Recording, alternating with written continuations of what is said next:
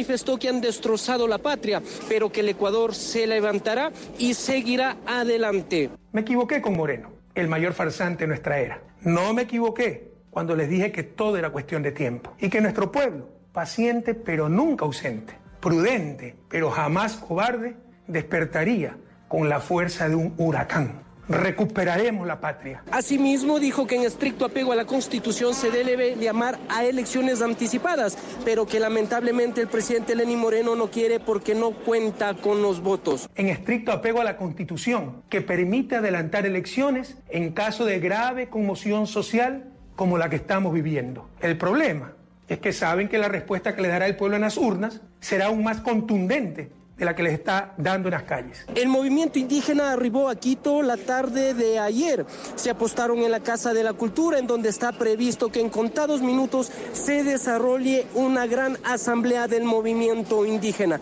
Desde Quito, Henry Córdoba para Blue Radio.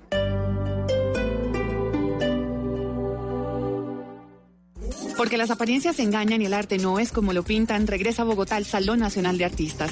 11 sedes, 166 artistas, más de 300 eventos gratuitos. Del 14 de septiembre al 4 de noviembre, 45sna.com. El revés de la trama. Un proyecto del Ministerio de Cultura y la Alcaldía de Bogotá. La cultura es de todos. ¡Soy un animal y estoy furioso! Mentiras, mentiras, muchachos. Acabo de llegar de un punto de vacunación.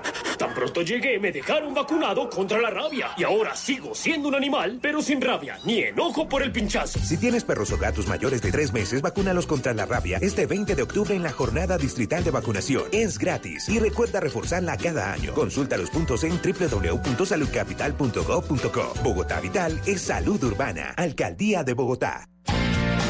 Compensar invita a todos los valientes que están creando empresa a la muestra de emprendimiento este miércoles 9 de octubre desde las 9 de la mañana en Compensar, Avenida 68.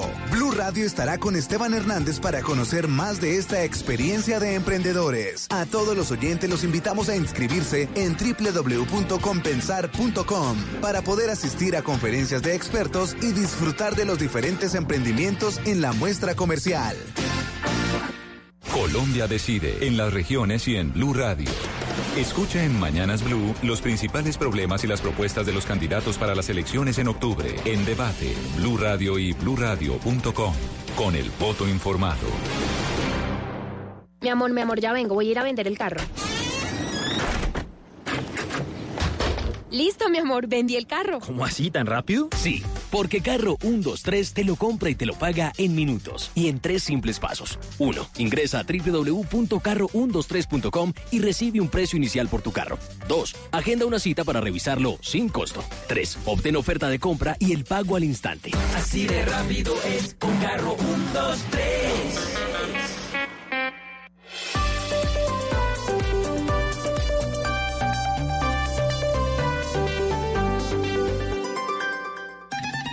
Desde este momento, Colombia está al aire. Mañanas Blue con Camila Zuluaga.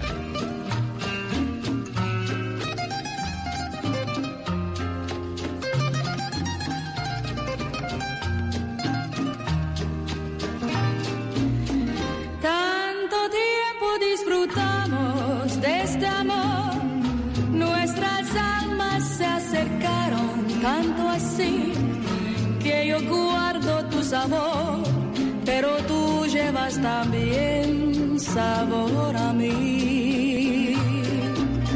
Si negaras mi presencia en tu vivir, bastaría con abrazarte y conversar. Tanta vida yo te di que por fuerza tienes ya sabor a mí. No pretendo ser tu dueña. 10 de la mañana, 34 minutos. Continuamos en Mañanas Blue cuando Colombia está al aire. Vamos hasta la una de la tarde. Ponemos un poco de música en medio de las manifestaciones que hay principalmente en Bogotá. Se está llevando a cabo, como ustedes eh, ya saben, eh, la citación a indagatoria del expresidente Álvaro Uribe. Se ha dicho mucho, Ana Cristina, que esta es la primera vez que un expresidente tiene una cita ante la Corte Suprema de Justicia, pero no es tal, ¿no? Creo que es la tercera, si no me equivoco. Sí, precisamente Camila, buenos días. Es el dato que le tengo hoy. El dato de hoy son los presidentes colombianos que anteriormente le han rendido cuentas a la Corte Suprema de Justicia. El primero fue José María Obando. Él eh, fue presidente de la Nueva Granada en 1831. En el año 1855, eh, en el año 1855 el Senado de la Corte Suprema lo acusaron como responsable de la revolución. Hay que recordar que el general izquierdista José María Melo le había ofrecido ser dictador y él dijo que no. Después eh, fue absuelto Obando. Y el segundo, Camila, es el general Gustavo Rojas Pinilla. La Corte Suprema lo absolvió por procesos por cohecho y concusión. Concusión porque, eh, según testimonios que tenía, que había eh, recopilado la Corte, había pedido que la Caja Agraria parcelara las haciendas Mosquitos y Sabana de Román, que eran de una sociedad de la que él hacía parte. Y el tercero, pues, es la audiencia que vemos hoy, que es de Álvaro Uribe Vélez. Entonces, no es el primero, como se ha dicho mucho, y de hecho lo dijimos nosotros ayer aquí, sino el tercer presidente que tiene que acudir ante la Corte eh, Suprema de Justicia. En este caso, el expresidente Uribe, como lo hemos mencionado durante toda la mañana, Valeria, pues está asistiendo a su citación de indagatoria para que los jueces, el magistrado decida si le abre, si continúa la investigación o no, o considera que no hay mérito para seguir investigando. Sí. Camila, pero es, es el primer presidente en ser llamado a rendir indagatoria, porque la indagatoria es de, la ley 600 del 2000. Entonces, por eso es que no estábamos tan equivocados. Es decir, ha habido otros presidentes vinculados a procesos judiciales penales ante la Corte, pero este es el primer presidente llamado a indagatoria, porque es una figura de la ley 600 del 2000. Ah, y antes la figura que existía era cuál, Valeria? Sabe que no, no sé bien, pero sé que, pues como me imagino que lo vinculaban formalmente al proceso. Valeria, Valeria, es que precisamente eh, precisamente como cuando pues cuando empecé el dato dije rendir cuentas, es decir, hay que, ah, hay que ir a hablar con la, llama. rendir cuentas. Eso así empecé el dato rendir cuentas, no indagatoria, sino rendir cuentas a la Corte Suprema de Justicia. Pues en esas estamos y precisamente diferentes periodistas eh, de Blue Radio están en distintos puntos de la ciudad, en diferentes puntos de Bogotá. Ana Cristina, usted que estaba eh, pues en las calles de Medellín, ¿cómo están las cosas? Porque si hay una ciudad que es la que apoya principalmente al exmandatario y hoy senador es eh, Medellín, la capital antioqueña. ¿Hay mucha gente en las calles? No, no, Camila, todo está muy tranquilo. Había una misa convocada a las 10 de la mañana en la iglesia de San José del Poblado, que es la del Parque del Poblado. Esa misa, pues ahorita eh, fui a la iglesia, la iglesia estaba eh, pues prácticamente, prácticamente vacía, ya la gente se había ido porque cancelaron la Eucaristía. El, sacristán dijo que por cuestiones de seguridad la habían cancelado, pero pues la verdad no hay ningún, pues ninguna sensación de inseguridad en ninguna parte, no había vallas, ni carteles, ni, ni gente pues molesta por ninguna parte. Ahora, al lado de la Universidad Nacional, que es hacia el norte del Valle de Aburrá, hay... Eh, una valla, un, pasacalle que dice eh, Uribe es culpable. Eso es como lo único como de manifestación pública. Y en Cali, Hugo Mario, en Cali, ¿cómo están las manifestaciones? ¿Se está agrupando la gente? ¿Se está reuniendo? ¿Hay marchas a favor, en contra? ¿O realmente todo está muy calmado? En contra, Camila, un grupo de estudiantes en Cali comienza a concentrarse eh, desde este instante en la Plaza de Caicedo, en el centro de la ciudad. Es una manifestación en contra del presidente Uribe. Los manifestantes le están pidiendo a la Corte Suprema de Justicia que proceda en derecho en este proceso por manipulación de testigos que se ha abierto en contra del exmandatario. En instantes, Camila, cuando usted quiera, vamos en directo con, con estos eh, estudiantes que se declaran antiuribistas. Los eh, organizadores de la movilización o el plantón del pasado domingo eh, a favor de Uribe se desplazaron a Bogotá, Camila. Dijeron que hoy no iban a marchar en Cali, no iban a salir a a manifestarse, sino que iban a, participar de la jornada de respaldo al expresidente en la ciudad de Bogotá. Vámonos de una vez para, para, saber qué es lo que está pasando en las calles de Cali y empezar a tener el sondeo de cómo están las manifestaciones, va a haber, no va a haber, habrá a favor, en contra. ¿Qué va a pasar hoy en el país en medio de esta citación al, al exmandatario y hoy senador? Sí, en, instantes, Camila, vamos a estar ya con Alejandro González desde la Plaza de Caicedo en un instante. Ah, es que pensé que me dijo que ya. Ah, no, mijo, tranquilo. Yo era que pensaba que usted me estaba diciendo que ya. Y yo dije, no, pues vámonos de una vez. Ya, ya estamos conectándonos porque ah, bueno, no se llegar la gente poco a poco. me Son estudiantes básicamente de diferentes universidades, Camila, los que están llegando al sitio. No, yo pensé que usted estaba listo, por eso es que dije de una vez. Pero y en Barranquilla, Oscar, las cosas en Barranquilla, ¿cómo están en las calles o realmente ni se está sintiendo? Camila, muy buenos días, un abrazo para todos desde este Caribe inmenso. Eh, le cuento lo siguiente, el fin de semana hubo manifestaciones aquí en Barranquilla en lo que tiene que ver con la suerte del doctor Álvaro Uribe ante la Corte Suprema de Justicia. Pero hoy no, hoy realmente la ciudad está muy tranquila y está ocupándose de otros temas que yo creo que son los temas que realmente le interesan al país, al país nacional del que hablaba Gaitán el tema del desempleo, por ejemplo, el tema de la inseguridad. Es que realmente a uno se le olvida que hay una agenda, una agenda que va mucho más allá, por supuesto sin desconocer y sin eh, eh, darle la importancia que tiene la suerte del expresidente Uribe, pero hay un país que está agobiado por una cantidad de problemas, Camila y amigos oyentes y compañeros de la mesa, que, supera esa situación personalísima del doctor Uribe. Eh, el desempleo, por ejemplo, está desbocado. La inseguridad en todo el país es una situación muy complicada. De tal manera que yo creo que esta situación, que esperamos que se defina muy pronto, eh, hace parte de una polarización política en la que está inmersa el país, pero que no va más allá de eso el país nacional, insisto, tiene otras preocupaciones y tiene otros, otros intereses. Y, realmente el ciudadano de a pie, yo creo que está hoy pensando en cómo conseguir un empleo que le permita sostener a la familia, cómo, cómo sobrevivir en una selva de cemento donde lo que hay es inseguridad y tantos otros problemas que los agobian.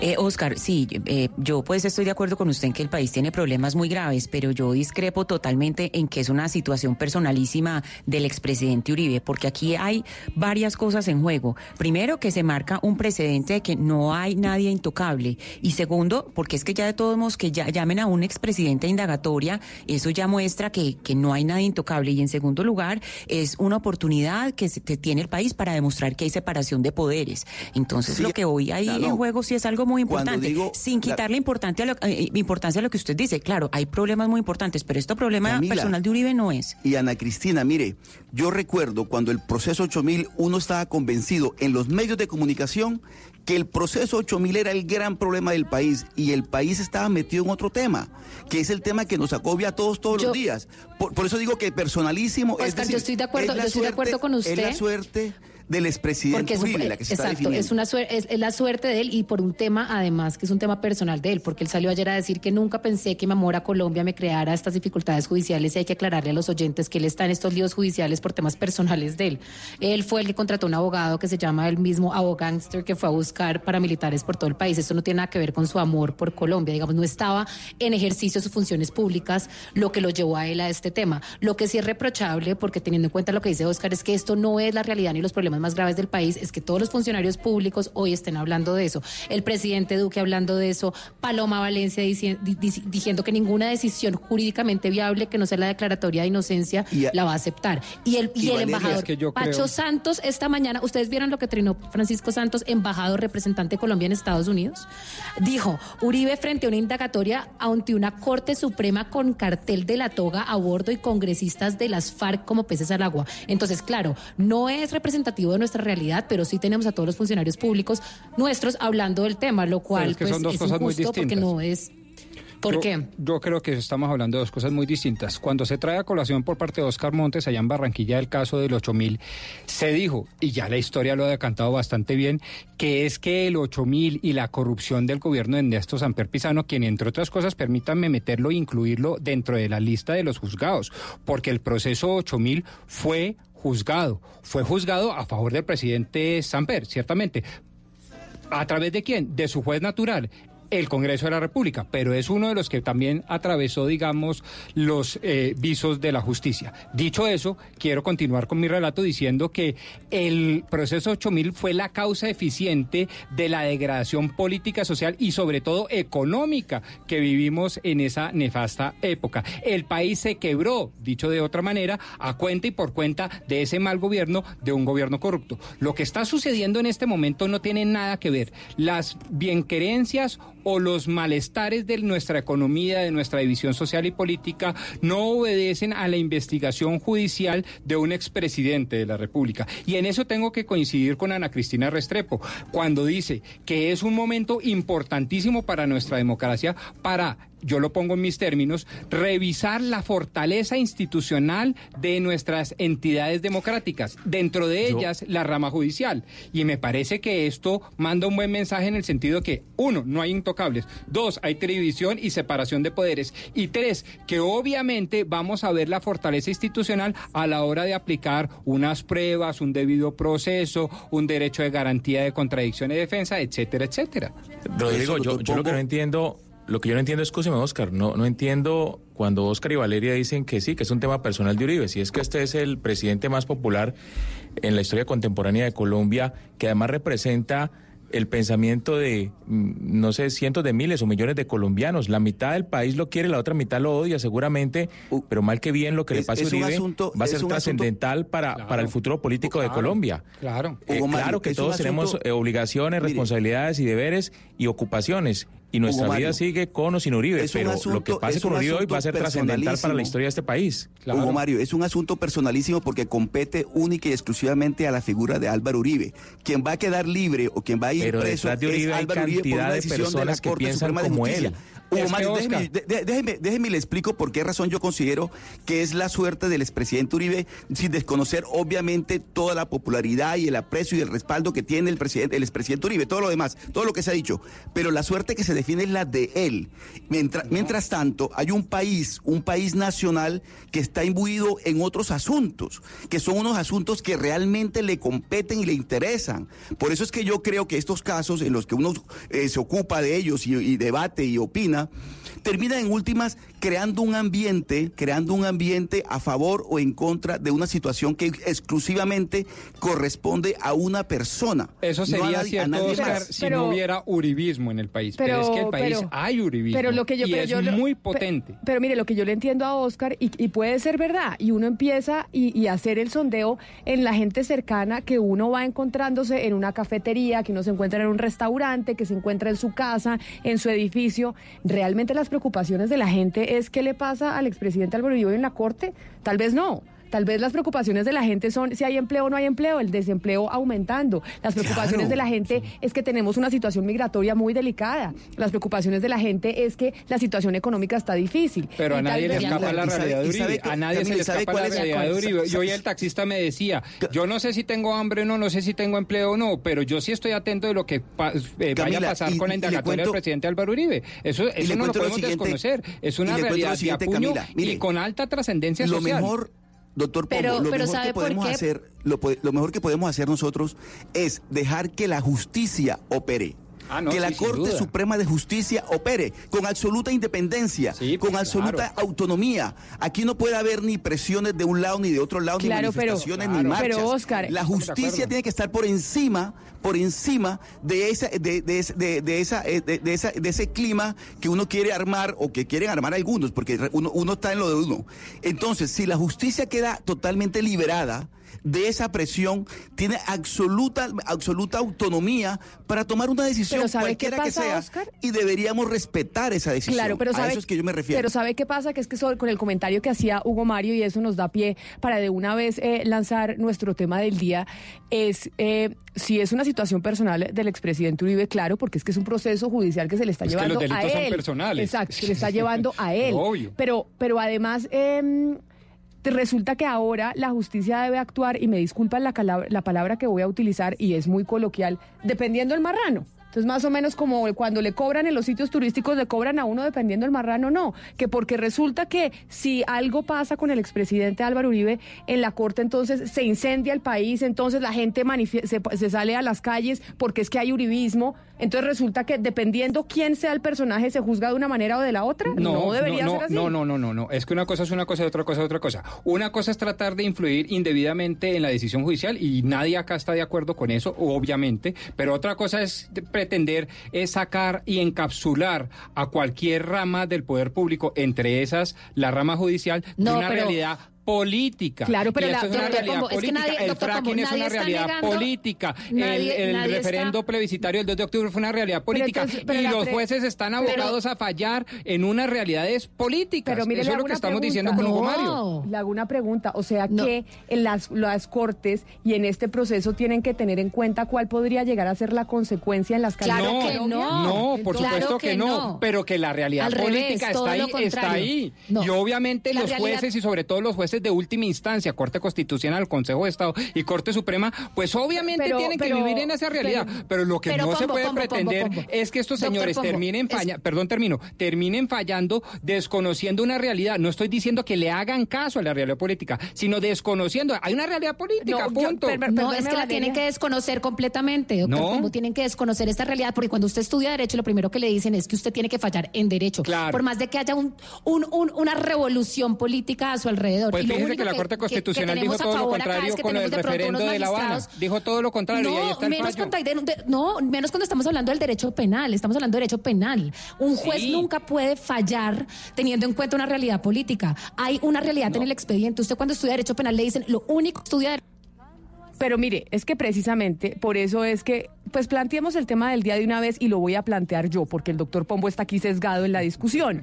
Y es, Siempre, si le- Antes, antes de plantear el tema, Sí. no, es que es que ah, yo, yo no he entendido a Rodrigo, pues menos viniendo de un abogado tan prestante como es Rodrigo, no entiendo cómo así, si en Colombia existe la separación de poderes, o sea, cómo así que los magistrados tienen que analizar primero realidades políticas antes de, de- de No, decidir en derecho. No, no, no, estoy diciendo esto, eso. estoy diciendo Es que todo lo contrario, estoy que diciendo que, los jueces no pueden decidir con base en circunstancias distintas a la del plenario, eso es obvio. Pero lo que estoy diciendo también es que los jueces hacen parte de un país y un país se mueve políticamente y le estoy eh, respondiendo al doctor Oscar Montes, mi amigo allá en Barranquilla, y es que hay una realidad política que Pero- está llenando una cantidad de debates y, ¿cómo? y- y eso no lo podemos No, negar. pero yo le hago una y lo hacemos con el fracking, no, lo hacemos con una cantidad de debates. déjese de- permítame lo interrumpo, y es...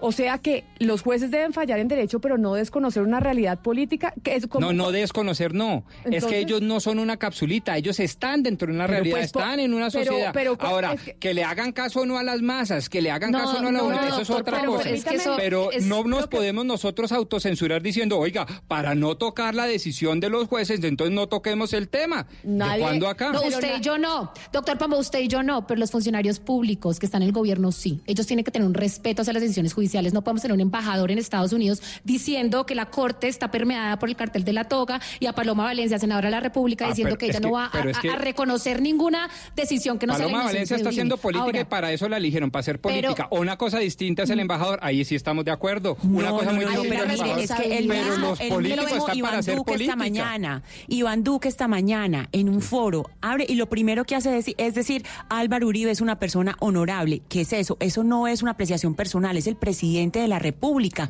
presionando, eso es una presión no a la Corte Suprema una de presión, Justicia. pero pues estamos- Por ahí supuesto, estamos de el, el día el día que se llama una indagatoria es completamente inapropiado que en un evento abra el presidente de la República por el lado en- en- dándole un claro apoyo a una persona que Bueno, está siendo llamada Horas, indagatoria. Eso es presión. lo hizo la ministra Nancy Patricia Gutiérrez, también la ministra de Interior, celebrando las Ah, por eso, manifestaciones. y de ahí para abajo todos. Es que de ahí, pues todos no, pero muchos, pero de ahí No, para si la abajo justicia, ya, ya mire, sigue una si la lista. justicia colombiana, si la justicia colombiana obra bajo presión, entonces cerremos este, eh, este asunto.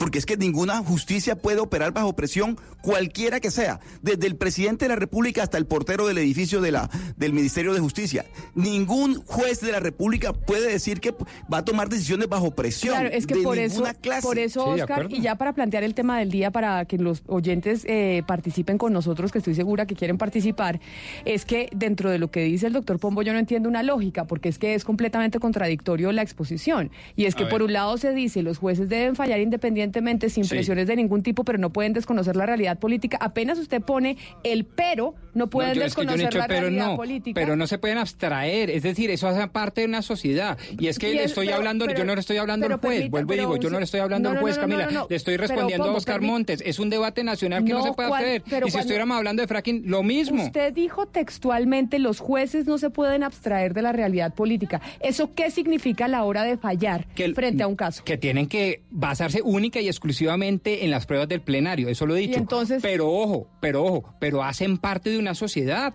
y, Y- la sociedad se puede manifestar Ah, y que los jueces le paren bolas o no, es un problema del juez, pero que la sociedad se pueda manifestar, pero por supuesto, eso es lo que estoy defendiendo, Claro, la pero ponderación y- pero- entre la independencia del juez que solo debe basarse en las pruebas del plenario y una sociedad que tiene toda la libertad de manifestarse. Eso es lo que estoy diciendo. Ah, no, es que lo y que no pasa- podemos dejar de entonces- desconocer esa realidad política se- para decir, no, para no no influenciar la decisión de los jueces, por favor no toquemos ese tema. No estoy de acuerdo con esa Nadie posición. ha dicho que no se toque el tema. Lo que pasa es que se entendió que usted decía que los jueces deben fallar en derecho, pero no desconocer una realidad política. Y tal vez se expresó usted mal, porque Es se, enten- se pues, entendió entonces- entonces que los jueces tienen que tener en cuenta cuál puede ser la consecuencia de su decisión. No, No. los jueces fallan en derecho, no teniendo en cuenta que con, eh, Pues, Eso no están así, pero deberían decisiones. fallar en derecho. Ahora, es cierto también que la Corte Constitucional, en pronunciamientos públicos conocidos, documentos públicos, sentencias judiciales, ha dicho lo contrario. Eso también es cierto. Cumplir la ley o cumplir la voluntad de las mayorías es eh, lo que queremos preguntarle a ustedes hoy. Y la razón por la cual estamos haciendo esa pregunta no es porque en esta mesa de trabajo consideremos que no se deba cumplir la ley, sino porque en cierta medida eh, estas manifestaciones que se están viendo a lo largo del país y que se han visto desde el fin de semana, entre otras cosas, lo que buscan eh, pareciera es eso, que las mayorías quisieran imponer qué es lo que se debe hacer en el caso del expresidente Uribe. Y por esas razones que me voy para Cali en este instante, en donde está Alejandro González en las marchas. Alejandro, ¿usted está en qué parte de Cali una marcha que apoya o está en contra del exmandatario? Camila, estamos aquí en la Plaza de Caicedo, en el centro de la ciudad. En la plaza de Caicedo. Manifestantes para hacer una concentración. Aló. Lo escuchamos. Hola, hola, Camila, ¿me es escuchas se- ahí? Yo lo escucho, pero es que se le fue en un momento el audio. No, vale, Camila, le informaba que estábamos aquí en el centro de la ciudad, en la Plaza de Caicedo, donde se han convocado grupos de estudiantes, de trabajadores, para hacer una concentración en contra del expresidente Álvaro Uribe. Y me voy de Cali, me voy para Bucaramanga, en donde está Nixon Uribe. Nixon, ¿usted en qué parte de Bucaramanga está? Camila y oyentes, muy buenos días. Hasta ahora me encuentro ubicado en el Parque Santander de la ciudad de Bucaramanga, donde unas 100 personas eh, se concentran. Hasta ahora está finalizando este plantón en favor del expresidente Uribe con mensajes, a cartas, apoyo y por supuesto con un fuerte operativo de seguridad por parte de la policía. Pues luego del mediodía los estudiantes de la Universidad Industrial de Santander marcharán en contra del exmandatario. Vemos marchas a favor y marchas en contra. Me voy, ahora me voy para Bogotá. ¿Quién- Torres, ¿usted en qué parte de Bogotá está? Que yo creo que finalmente la capital va a ser la eh, donde vamos a tener la situación de mayor eh, congestión en marchas a favor y en contra del exmandatario. Así es, Camila. Pues nosotros nos encontramos a esta hora aquí en la calle 12 con carrera séptima. Aquí pues ya hay una gran que han llegado bastantes seguidores y también opositores del expresidente Álvaro Uribe. Ellos pues hace pocos minutos eh, hicieron una pequeña escaramuza para que pudieran ingresar hacia la parte donde es la entrada del Palacio de Justicia. Pues la, policía ya los detuvo y en este momento pues ellos siguen ahí, siguen calmados, siguen gritando aquí en, la- en el sector de la carrera séptima con, eh, ca- eh, calle 12. Ellos están pidiendo que los dejen pasar porque los tienen detenidos en la séptima y que quieren llegar hacia el sector de la calle 12 al frente del Palacio de Justicia Alfonso Ríos Echandía, pero la policía les ha dicho que no, que por favor no, que esperen ahí para que no hayan enfrentamientos, pero pues el ambiente aquí eh, se ha venido calentando, eh, se ha venido poniendo un poco más pesado, pero lo que está pasando aquí en este momento pues en la indagatoria que está entregando el presidente Álvaro Uribe. Indagatoria que está presentando el expresidente y hoy senador Álvaro Uribe, que se va a demorar bastante tiempo. Son las 10 de la mañana, 58 minutos. Recordemos que el exmandatario llegó al Palacio de Justicia a las 8 de la mañana. Y las preguntas que van hasta el momento son aproximadamente cuatro o cinco las que va respondiendo el exmandatario y son más de treinta y pico, ¿no? Dijo el magistrado que eran más de treinta y pico. Pombo, ¿tiene claro usted o no tiene ni idea? Eh, No, no tengo el número de preguntas, pero lo que sí sé es que en tanto que la indagatoria, y aquí Valeria me puede echar una buena mano en condición de penal, eh, penalista, no panelista, eh, la indagatoria también se constituye en un derecho de defensa. Entonces usted puede ir allende, puede ir más allá de las treinta y tantas preguntas que le formule el juzgador. Y nos vamos para Pereira, donde está Freddy Gómez, que también en Pereira hay manifestaciones, no sé si en favor o en contra del exmandatario, por cuenta de la indagatoria que está rindiendo a esta hora en el Palacio de Justicia. Camila, buenas, eh, buenos días. Pues a esta hora son cerca de 200 estudiantes que están manifestando en contra del presidente Uribe. A esta hora no hay vía o de acceso a la ciudad de Pereira desde la ciudad de Armenia. El sector del terminal de transportes donde nos encontramos está completamente cerrado por cerca de estos 200 estudiantes que se encuentran en esta zona. Van a realizar un recorrido hacia el mediodía, estarán tamponando el sector del viaducto que comunica hacia el municipio de Dos Quebradas y la ciudad de Manizales y terminará esta marcha en la, en la plaza de Bolívar de la ciudad de Pereira. Hasta el momento no se han presentado disturbios, sin embargo los estudiantes tienen carteleras y muchas arengas en contra del presidente Uribe pues ahí muchas veces podrían estar varias personas eh, pensando y planteando si lo que queremos o lo que se quiere es llevarnos a un estado de opinión. Y de eso es lo que vamos a hablar hoy aquí en Mañanas Blue, de ese estado de opinión. Estas marchas a favor o en contra del exmandatario terminan siendo una manifestación del estado de opinión, ese estado de opinión del que se viene hablando desde hace ya más de 10 años, cuando el exmandatario estaba en, en el poder y, si el estado de opinión, pues básicamente es lo que quieren promover desde el partido del, del expresidente Álvaro Uribe. Por esa razón, 316-415-7181.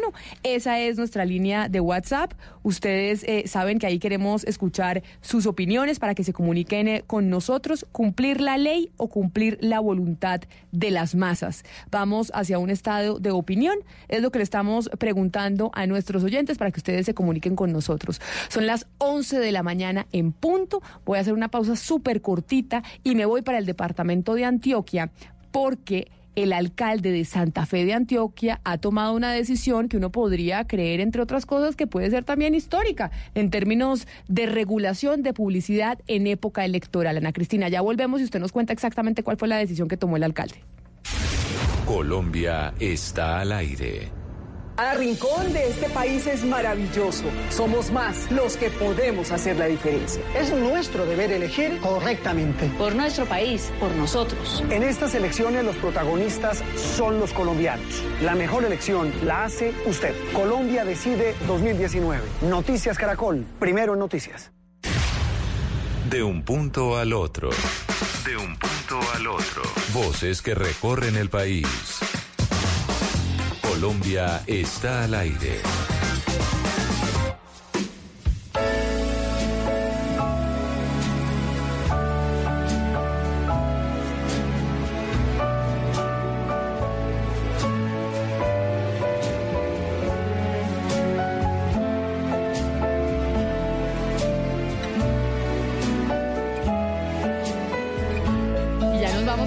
De Antioquia, pero bajándole un poco eh, los ánimos que ya empiezan a subirse, por lo menos en las calles de Bogotá. Me empiezan a mandar las fotos. Ahora nos vamos con los periodistas a saber qué pasa en eh, la capital. Gonzalo, no hemos hablado con usted de la música. Hoy es martes de versiones y siempre la música nos ayuda a relajarnos un poco. Y más con esta versión que hace Rod Stewart junto a Stevie Wonder del clásico de Louis Armstrong de 1967. Una canción, Camila, que además ha versionado una gran cantidad de gente. What a Wonderful World. Y esta tal vez es eh, la versión más comercial, entre comillas, que se puede tener de este sonido, de este sencillo. Dos noticias, o más que dos, una muy importante tiene que ver con unos datos que publicó el día de hoy el Fondo Monetario Internacional. Hay que recordar que hace una semana hablábamos con su exdirector John Lipsky, que hablaba un poco de lo que iba a pasar con la economía en todo el mundo. Y lo que ha dicho el Fondo Monetario Internacional es que el 90% de las economías del planeta van a vivir un freno, van a tener un retroceso muy diferente a las perspectivas que se tenía sobre la economía a principios de este año. Y me voy para el departamento de Antioquia, Ana Cristina, porque ¿qué fue lo que pasó en el municipio de Santa Fe de Antioquia, en el, donde el alcalde tomó una decisión en torno a la publicidad en época electoral?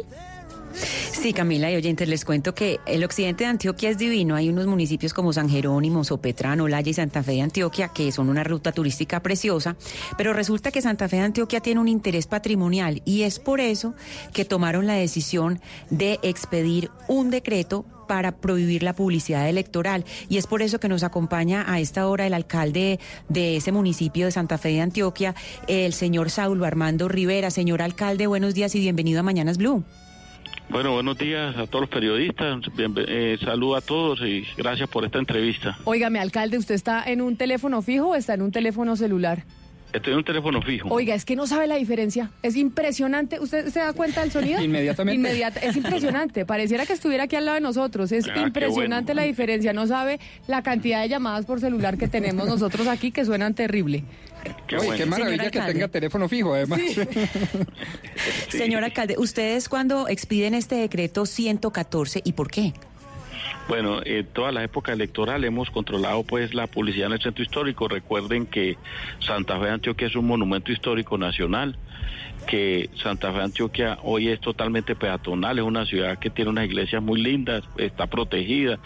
Nosotros dando cumplimiento a esa protección del patrimonio, hemos regulado la publicidad política a través del decreto 114, lo expedimos el 30 de julio del 2019 buscando eh, precisamente no inundar todos esos espacios, todos los balcones, todos los postes, que no se, se nos vuelva eso caótico.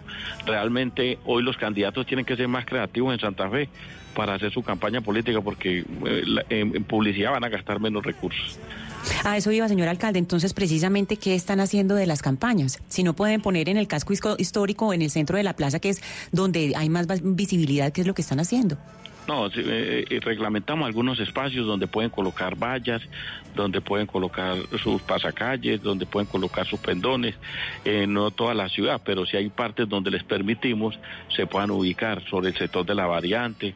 Hay sectores realmente eh, la gente en los comités electorales que hacemos reunimos todos los partidos y en esa concer- sana concertación logramos que todos comprendan que se debe cumplir esta norma para no dañar las fachadas antiguas. Alcalde, ¿y cómo hace con el tema de, de- de audio- audiovisual? Es decir, con, con la parte del audio, con los con el sonido. No con la parte de las vallas y los pasacalles, sino con el sonido, que la, la propaganda eh, que llama el, de- auditiva. el perifoneo, el, peri- el perifoneo. Eh, También está eh, prohibido. También lo tenemos regu- regulado. El perifoneo tiene unos horarios y también tiene unos sitios por donde no puede, se puede hacer ese perifoneo, porque también aquí esto está llegando continuamente turistas a la ciudad. Y se imagina usted esto lleno de, de ruido y, y la idea es atender bien a los turistas y por eso regulamos también el tema del perifoneo. ¿Y cómo, cómo respondieron, alcalde, los, los candidatos? candidatos. Sí, ¿qué le Los dijeron? candidatos. Porque yo creo que usted les quita un campo de acción importante. No, los candidatos realmente en los comités electorales, nosotros, por ejemplo, el parque principal, que es un monumento histórico, anteriormente nadie podía hacer ca- campaña política. Yo, al contrario, en este gobierno he permitido que utilicen el parque, pero que sin pegar afiches, sin inundar los afiches, ni, ni de cosas que dañen las, las fachadas, de las, porque al quitar el afiche, la fachada se viene como son fachadas antiguas. Entonces, ellos pueden hacer actividades políticas en el parque, hacer su, pero tan reguladas. Tienen un tiempo, ahora inicialmente se trabajan solo seis horas, estamos proyectando el decreto para que seis, en este momento están cuatro horas de política, lo pueden hacer, cualquier candidato puede establecer, eso sí, pedir unos horarios y un cronograma que se establece aquí en el municipio. La verdad no ha O sea sido... que, o sea, o sea, señor alcalde, que los alcaldes, eh, que los candidatos a, a las distintas corporaciones sí pueden salir por lo menos y hacer eh, sus reuniones en la plaza principal. Correcto, no, en la plaza principal aquí no le estamos dando la posibilidad de que los escuchen, de que los vean, de que hablen con ellos. Simplemente lo que hemos protegido más eh, son las casas antiguas, las fachadas, porque todos esos pendones inundan enormemente toda la ciudad. Eso puede claro, y son patrimonio. Eso, pero entonces, alcalde, patrimonio. Eh, eh, señor alcalde, y los que hagan, los que infrinjan la norma, los que vayan contra este decreto, eh, ¿a qué se someten? Eh, realmente esto es más, más pedagógico que cualquier que sancionatorio. Aquí es buscar que como hay una ley nacional también de sobre la publicidad política, es que nosotros en los comités electorales eh, pues pueden acogerse a sanciones y denunciamos allá frente a alguna situación, pero más que todo buscamos la pedagogía. Casi nunca hemos tenido, pues no, no he tenido el primer caso que tenga que yo sancionar o multar a alguna persona. Realmente hay multas y hay y están establecidas tanto en mi decreto como en la ley. ¿Y hay otros municipios que hayan eh, decidido tomar una eh, decisión o una determinación parecida a la suya o solamente Santa Fe de Antioquia por ahora? Porque son muchos los pueblos turísticos y muy lindos que tiene el occidente de Antioquia. Pues yo diría que, que realmente en el occidente yo creo que somos los únicos por cuanto pues esta ciudad es como la ciudad madre del departamento, es la más vista. Entiendo que ahora es solo, no, no sé si algún otro municipio aquí cercano lo esté haciendo, creo que no. La verdad creo que no lo están haciendo, pero realmente esto ha, ha dado resultados. Igual nuestra Semana Santa, nosotros anteriormente sacamos un decreto del silencio. Cuando se hace la Semana Santa, que que todos los alcaldes anteriores también aplicaban el decreto del silencio. Pero nos dimos cuenta que por ley no podíamos eh, obligar a las personas a estar en silencio. Entonces, ya no es un decreto, sino que ya es una circular, un memorando, una invitación. Claro. Y ha, y ha dado muy buenos resultados. La comunidad se ha acogido a que la Semana Santa no prenden los equipos, no hay ruido en el parque y la, la- la trabajamos igual. Entonces, pienso que Santa Fe ha entrado en un, en un tema más bien cultural, es la pertenencia que ha tenido la comunidad con, con la ciudad. Y eso es lo que hemos venido ganando, espacio en ese terreno, el terreno mucho. Oiga, alcalde, eh, esa decisión suya de, de evitar que el municipio sea invadida por la publicidad política, pues es muy loable, muy, muy plausible, pero, pero yo sí tengo una inquietud. ¿Usted cómo hizo la campaña? ¿Cómo se promocionaba usted? ¿Cómo hizo dar a conocer sus propuestas? ¿Usted qué tipo de publicidad empleó? No, porque realmente eh, el, el decreto de, de, de la publicidad, de la regulación, viene hace 15 años. Nosotros lo venimos trayendo igual. A mí también me tocó acogerme. Yo no pegué afiches de- en el centro histórico de ninguna manera. Es, es, es el patrimonio de nosotros el que estamos cuidando. Y nació algún día, no sé, tocaría buscar la historia, alguien del Consejo Municipal seguro pregonó que protegiéramos nuestro centro histórico y nosotros, todos los alcaldes que hemos venido, venimos cumpliendo esa misión. La verdad, yo también, esto se hace por el tema cultural, no con el ánimo de, molestar a los candidatos ni dañar ninguna campaña política de ninguna manera. Es un proyecto que viene en Santa Fe Antioquia hace muchos años. Hoy tenemos nosotros un PEN, un plan de manejo y especial de patrimonio que obliga a que nuestro centro histórico se proteja, a que no hayan edificios altos, a que las casas antiguas se conserven, a que se mantenga eso. Entonces, todas esas regulaciones de la, de la parte histórica es la que nos obliga a tener más cuidado con el centro histórico. Tenemos un, un- un plan especial de manejo de patrimonio aprobado por el Ministerio de Cultura, que también tiene condiciones de los colores, del tratado de las fachadas, todo eso. Y hoy nuestro EOT también ha recogido la peatonalización y está también y estamos trabajando en eso. Entonces la cultura eh, no- se ha vuelto muy importante en nuestra ciudad. Claro, y eso queda clarísimo en esta eh, No, hubiera decisión, señor muy, hubiera alcalde. sido muy maluco si el alcalde actual le hubiera cerrado el espacio a toda la política. No, yo eso lo Sí, claro que sí. No, no, no, no. Se- Lo entendemos como una decisión eh, de carácter puramente cultural y de protección del patrimonio. Señor alcalde Saulo Arboleda, Arboleda, eh, Armando Rivera, Rivera. muchas gracias. Rivera, sí, señor. Discúlpeme. eh, eh, gracias por estar en Mañanas Blue. Camila, y, y de pronto una opinión en, en relación a la pregunta que hacían del estado de opinión, Ah, no, pero ni más faltaba. Claro, alcalde, la díganos. reputación de, de, de la publi- eh, de el estado de opinión que ustedes están hablando ahí el tema pienso que ustedes mismos los periodistas y nosotros los alcaldes podemos ser víctimas de ese estado de opinión y de esa confusión que existe entre la justicia y la colectividad ¿por qué? porque nuestro país en vía de desarrollo aún no hay confianza, no hay legalidad, no hay conocimiento, hay todavía muchas dudas en el manejo de, normas, por ejemplo. Un alcalde puede ser condenado injustamente y a los cuatro o cinco años sale que era inocente. Un periodista puede ser condenado y puede tener una dificultad. Hay que definir plataformas únicas de regulación de nuestro país.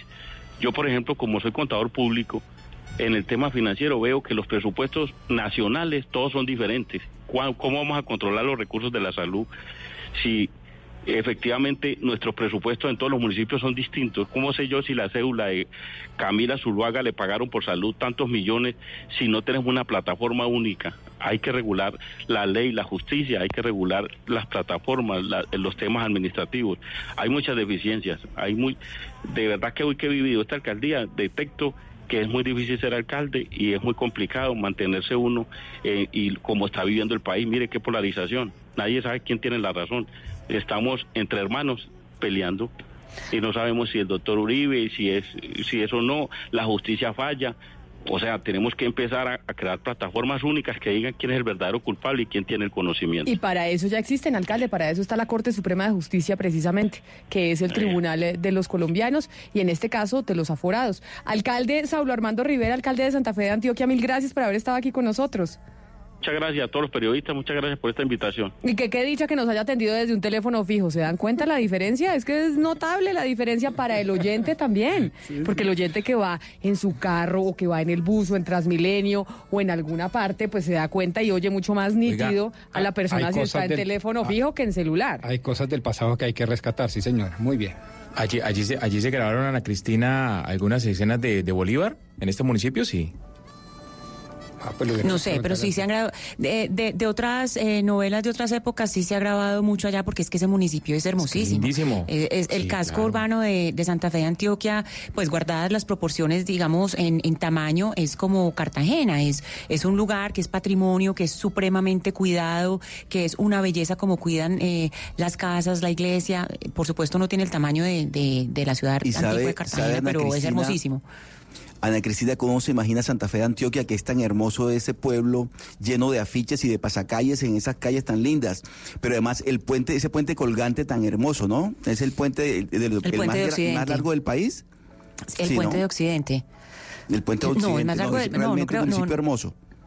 No, Muy no, bello. no creo que sea el más eh, el más largo, pero pues eh, ese puente está cerrado en este momento. Está cerrado porque eso le, le están haciendo toda una serie de, de adecuaciones, eh, pero sí es, eh, creo que es el puente más más viejo. Es un puente hermosísimo sobre el río Cauca y sabe que sí fue, que sí ocurrió en Santa Fe de Antioquia, grabaron La Casa de las Dos Palmas hace muchos años. Esa novela que fue famosísima, sí fue grabada en Santa Fe de Antioquia.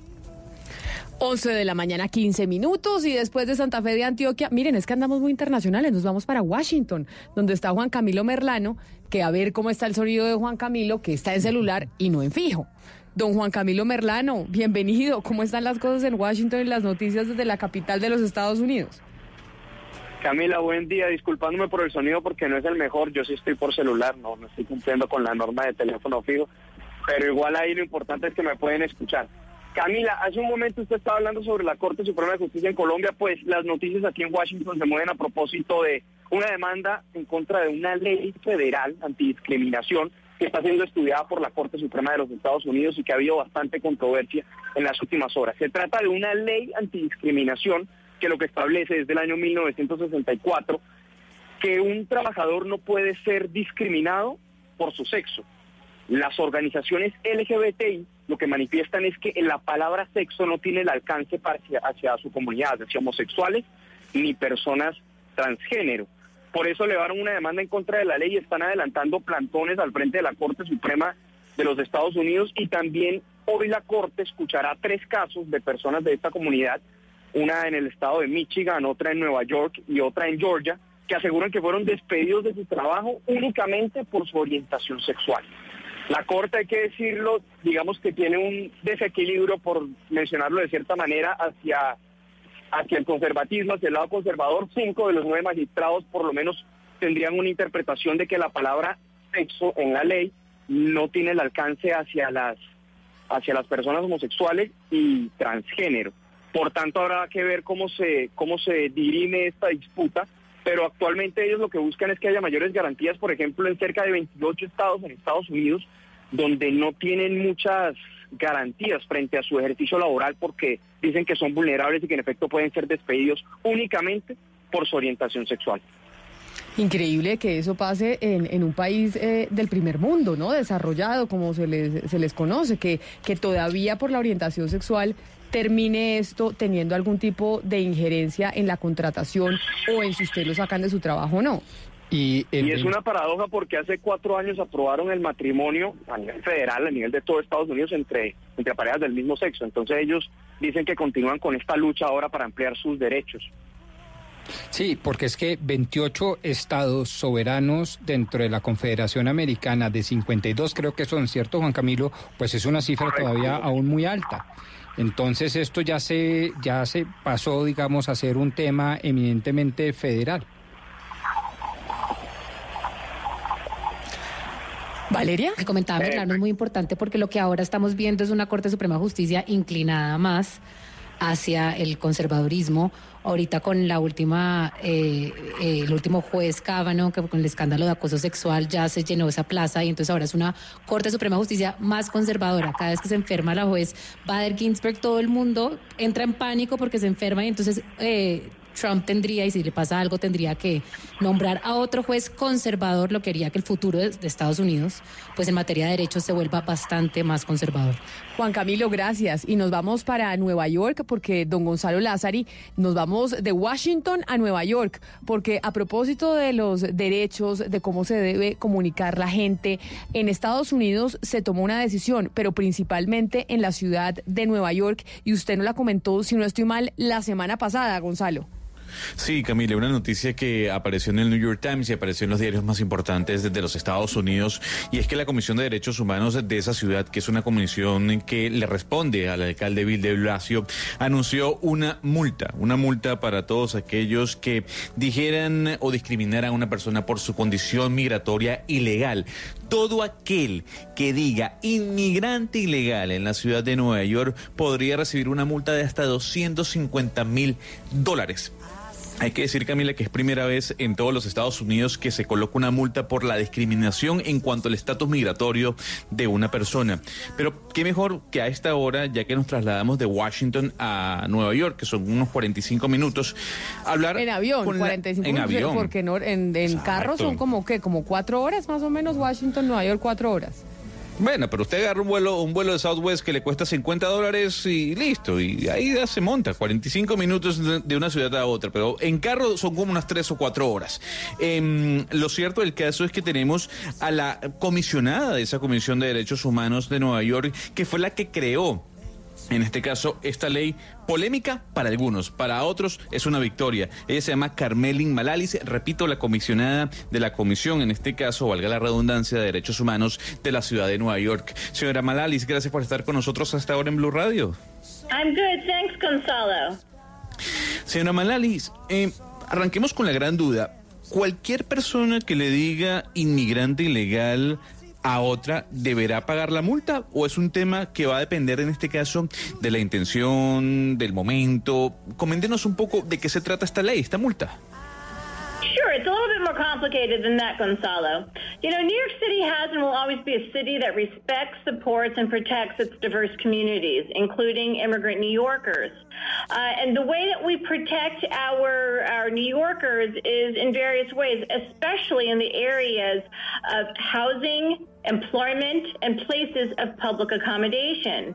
Uh, in all three of those spaces, it is generally illegal to uh, to, to harass or intimidate or threaten someone uh, by virtue of their membership in a protected class.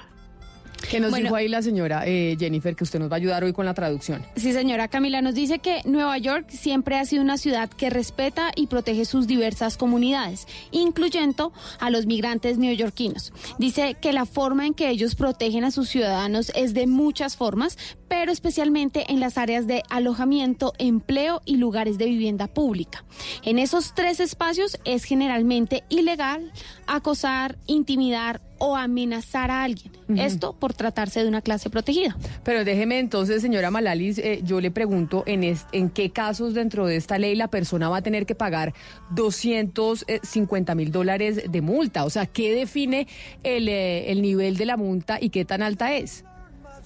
Well, our the our statute allows us to fine people up to two hundred fifty thousand dollars for an illegal act. However, in the entire commission's history, dating back to the 1940s, we have only actually um, uh, uh, it, uh, levied a fine of that of that size uh, in, in only one case, and, that was in a case in employment in the context of uh, fairly egregious sexual harassment over the course of different years.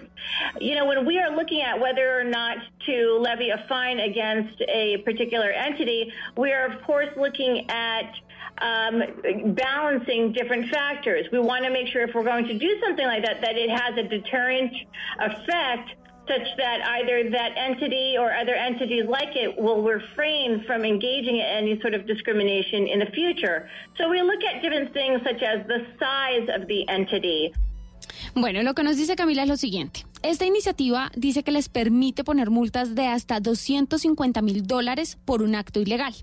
Sin embargo, en toda la historia de la comisión que se remonta desde 1940, solo han tenido un caso por ese monto por los 250 mil dólares que le comentaba. Que tuvo que haber sido un caso gravísimo. Sí, señora. Nos dice ella que fue un caso laboral, en un contexto donde se daba una serie de acoso sexual a lo largo de muchos años. Entonces, cuando se mira si se debería o no multar contra una entidad en particular, se están es mirando en primer lugar cómo balancear diferentes factores. Ella eh, dice que quieren asegurarse de hacer algo como esto, de poner multas. Eh, para tener un efecto determinante en este tipo de casos. Quieren prevenir que entidades y empresas participen en cualquier tipo de discriminación en el futuro.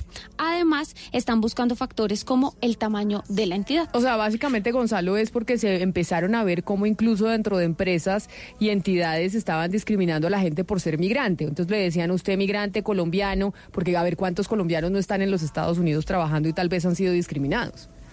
Sí, en su mayoría esta multa va para quienes forman parte eh, dentro de un están dentro de un entorno laboral. Yo creo que y lo ha dicho ya la comisionada y precisamente recordándole a los oyentes con quien estamos hablando, Carmelín Malalis, ella es la comisionada de la Comisión de Derechos Humanos de la Ciudad de Nueva York. Pero Camila, por ejemplo, hay un oyente que nos escribe a esta hora a través de, de Twitter y nos dice lo siguiente: ¿Por qué es discriminatorio llamar a una persona inmigrante ilegal si al final lo es, señora Malalis? ¿Por qué es discriminatorio llamar a las cosas como son? Eso lo dice un oyente a través de Twitter.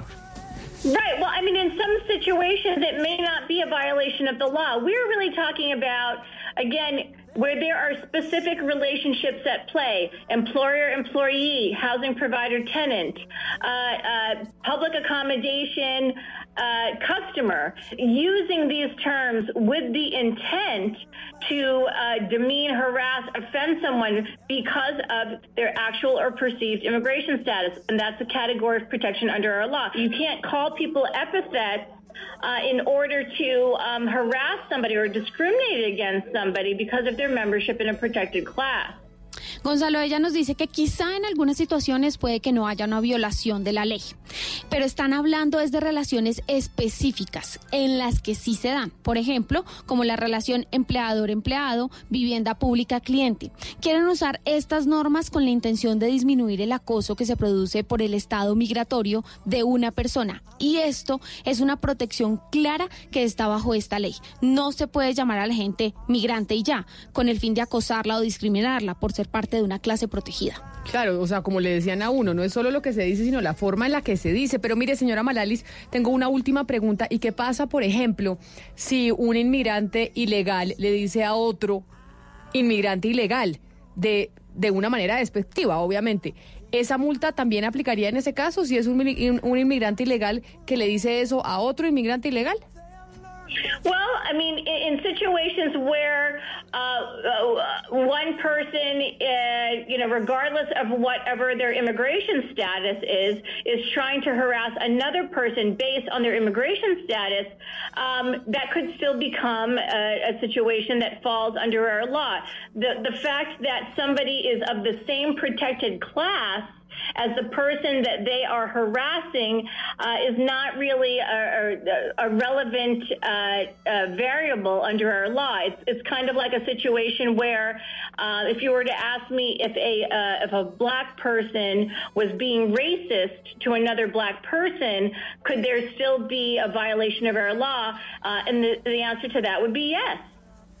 Antes de su traducción, eh, Jennifer, déjeme despedir a la señora Carmelin Malalis, eh, comisionada de la Comisión de Derechos Humanos de la Ciudad de Nueva York, por aclararnos y por eh, explicarnos un poco esta nueva multa de hasta 250 mil dólares para aquellas personas que discriminen a otra por su condición migratoria. Señora Malalis, gracias por estar con nosotros hasta ahora en Blue Radio. Thank you, Gonzalo. ¿Qué fue lo que dijo Jennifer al final? Gonzalo nos dice lo siguiente, es que existen situaciones donde una persona sin importar su estado de migración trata de hostigar a otra persona y esto basándose en su estado de migración. Esto podría convertirse claramente en una situación que cubre esta ley. El hecho de que alguien haga parte de la misma clase protegida eh, a la que la persona que se está insultando o hostigando no es realmente una relevante. Ella quiere minimizar un poco el ejemplo que usted le da, Camila. ¿Cuál? Ella dice que es como una situación en la que una persona de piel negra es racista contra otra persona de piel negra. Esto podría ser todavía una violación a esa ley. Y en este caso la respuesta, Camila, es sí. Sí le, sí le pondrían Sí, la señora. multa, Gonzalo. Es decir, acá no importa eh, si usted es de la misma condición, si es ofensivo en ese sentido, pues evidentemente le pondrían la multa. Esto en la ciudad de Nueva York. Ahí muchos dirían, bueno, ¿y en dónde queda la libertad de expresión, no? No, pero es que ojo. Pues, pero a ver, a ver, discúlpeme, doctor Pombo, yo creo que es la forma, y, ahí- y, lo dejó muy claro la señora Malalis, es el tono despectivo. Eh, a mí en el particular no me gusta el término veneco. Pero si además el tono es despectivo, me ofendo aún más. Entonces, mm, más allá de la ley de, de o, o- o la libertad de expresión, yo creo que también es un tema de respeto, ¿o no, doctor Pombo? Sí, así es, y lo respondió la señora Malalis en su primera respuesta. Es que también se busca proteger es a la sociedad y por lo tanto se castiga, se reprocha la expresión en sí misma, no importa quién la diga necesariamente. ¿Por qué? Porque lo que están construyendo desde Nueva York es una sociedad mucho más tolerante y como lo dijo la señora Malalis, pues es que esa es una de las virtudes de una sociedad, eh, de la sociedad que quieren construir los neoyorquinos. Precisamente es por eso. Pues ahí está, entonces tenemos el ejemplo de lo que está pasando en Nueva York en torno a que no le, usted no puede ir ahí ofendiendo como, como vaya queriendo, ¿no? Mejor dicho, ¿será que se podría aplicar en Twitter? Porque ni les digo eh, la cantidad de insultos que estamos recibiendo por la pregunta. ¿Así? Sí, no, bueno. Mejor dicho, que cómo se nos ocurre preguntar algo así, que qué es esto. Pero además eh, me sorprende que incluso hay quienes dicen que, mm, que el pueblo está por encima de sus dirigentes. Sí, bueno, es una frase muy manida de hace muchos años. No, no, no, no, no. Pero es, pero es que eso es el estado de opinión, Pombo. Es por que yo eso no sé digo, es cuando la gente, qué cuando es la esa cosa del estado de opinión. Me parece que es una caricaturización de una cosa muy criolla, eh, a mi juicio un poco amorfa, sin límites, sin elementos, sin características propias. Es decir, cero cientificidad de por medio. Esa es la eh, opinión que yo tengo de esto llamado estado de opinión. Eh, Pero, cosa Pombo, muy distinta es al que estado de masas de don José Ortega y Gasset o de Humberto Eco, que eso sí ha sido hartamente estudiado en la ciencia política. No, pero es, es que el tema del estado de opinión es un tema que es relevante no solamente en Colombia, sino en el mundo en el que la democracia liberal está en este momento en riesgo, porque justamente habla de la dictadura de las mayorías. Lo que quiere decir es que simplemente la democracia no tiene límites. Es que las mayorías pueden decidir sobre derechos de minorías, sobre sentencias de las cortes. Es decir, la dictadura de las mayorías, lo que las mayorías quieran. La democracia sin límites. Y es un debate actual que muchos países en este momento están teniendo que ver, no solamente, digamos, lo que ocurrió con el Brexit, eh, la cantidad de referendos que hay para preguntar sobre todo. Y en Colombia hace poquito vimos una iniciativa donde se decía que se quería hacer un referendo para que los ciudadanos pudieran tumbar las sentencias de la Corte Constitucional. Ese Pero- es el estado de opinión. Pero mire, por ejemplo, el canal Nortevisión, que nos responde a la pregunta, dice, en mi opinión, ese estado de opinión empezó a regir en Colombia cuando Petro Gustavo salía al balcón de la alcaldía a asusar a sus seguidores en contra de la Procuraduría General de la Nación, que al final se asustó. Lo que, eh, mejor dicho, ahí, por ejemplo, se vivió una serie de, de estado de opinión, es lo que considera este oyente, Hugo Mario. Eh, Eso le iba a decir yo a Camila, que no es exclusivo del uribismo esto de sacar a la gente a las calles a manifestarse en torno a una decisión judicial. También lo hizo la izquierda y el caso más reciente, el que recuerda eh, este, este, este oyente, de Gustavo Petro, no solamente cuando falló el procurador, sino también cuando la Contraloría alguna vez tomó una decisión en su contra. Sacó la gente a la plaza y él salía al balcón de la alcaldía a pronunciarse Mire, frente a esa el multitud. estado, eh, el estado de opinión es el desconocimiento del Estado de Derecho. Así de simple. Pero le digo algo más. Es el gran enemigo que tiene el autoritarismo hoy en día son los jueces. De tal manera que hay, hay autoritarios de izquierda y hay autoritarios de derecha. Para ambos, ambos se valen del estado de opinión. Lo que hizo Petro perfectamente encaja dentro de esa definición de estado de opinión. Es el desconocimiento de decisiones que se toman y que los afectan a estos personajes autoritarios de izquierda o de derecha. En eso estamos totalmente identificados. Pero es, en, en el fondo es el desconocimiento del Estado de Derecho, que es el que nos debe regir a todos. Pero mire, Ese es el estado de pero opinión. pregunta, por ejemplo, un oyente que de su Twitter controversia y dice, o sea, la voluntad de las mayorías va en contra de la ley. Pues sí, muchas veces sí. Muchas veces la voluntad de la mayoría va en contra de la ley. Por Pero, ejemplo, Camila, la, la representación del pueblo no puede estar, en este caso, mostrada a través de una constituyente, por ejemplo, como pasó en Venezuela. Camila, Pues claro. Camila, para, repre- Pero, para o sea, porque a porque- la... porque- y discúlpeme un momento, Ana, y se, lo, y, se, y se lo quería plantear a usted, doctor Pombo, porque, pero, por ejemplo, yo sé que el, el ejemplo, valga la redundancia, no le va a gustar, pero en Venezuela hay una constituyente que la conforman 600 personas. De diferentes índolos, indígenas, negros, trabajadores, eh, políticos, abogados. Esa es no una vil representación del pueblo per se que toma decisiones, además, supra por encima de cualquier poder. ¿No puede ser una solución en este caso? A ver, pues depende, dependiendo de qué sistema, de eh, qué sistema político usted adopte. Hay distintos sistemas. Está el sistema democrático, está el sistema asambleario, está el sistema eh, tiránico, despótico o dictatorial. Eh, pues obviamente cada uno eh, de esos sistemas obedece a Pero- distintas lógicas. Hay una lógica en donde hay una asamblea, que es el caso cubano, que es el caso obviamente de China y naturalmente de Venezuela, tengo entendido, en donde se le entrega a, eh, todo el poder a una asamblea. Eh, ahora, que eh, si eso debe entenderse democráticamente, pues ahí hay una cantidad de debates. Pero lo cierto es, es que justamente no ese es el todo vale en la democracia. Exactamente.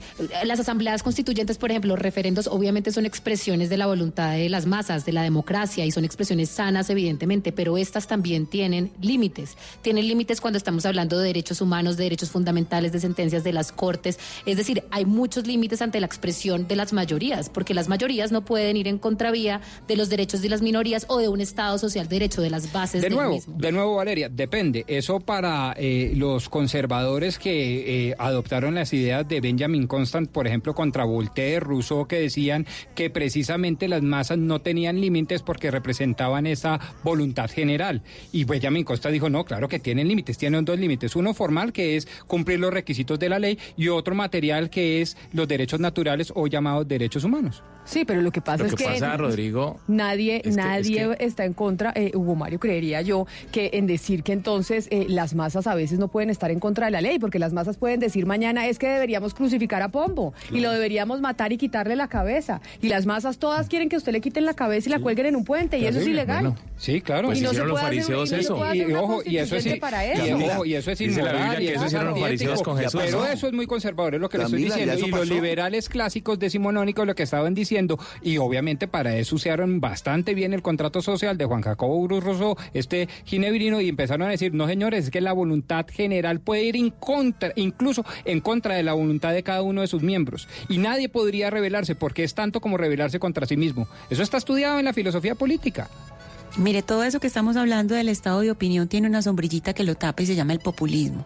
Todo ese tipo de, de iniciativas que son dejarle al pueblo, dejarle a las mayorías esas grandes decisiones, porque es que aquí no solamente estamos hablando de que hoy se está, está en la mitad eh, una indagatoria a un expresidente, sino que también pueden estar derechos fundamentales que se pueden poner eh, a- en pregunta, eh, preguntarle a, a las mayorías por derechos fundamentales. Todo eso es parte del populismo, porque siempre ha sido eh, de los de estos caudillos, estos caudillos siempre han apelado a decirle al pueblo, ustedes tienen el poder, estando por encima de todo lo que se ha progresado en teoría política, que mucho, mucho lo ha mencionado usted, Rodrigo, que es, por ejemplo, hablar de la separación de poderes. Es que aquí el centro de lo que estamos hablando la importancia que tiene la separación de poderes. Porque aquí lo que se está buscando es que haya una, precisamente una, una fusión de esos poderes que es tan peligroso, que es lo que dijo esta mañana Iván Duque, lo que dijo Nancy Patricia Gutiérrez, y ahí seguimos la lista, donde unos poderes se traslapan con otros y eso no puede suceder.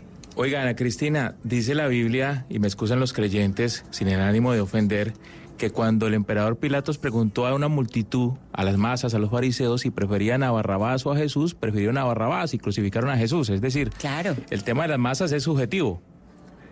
La opinión es subjetiva.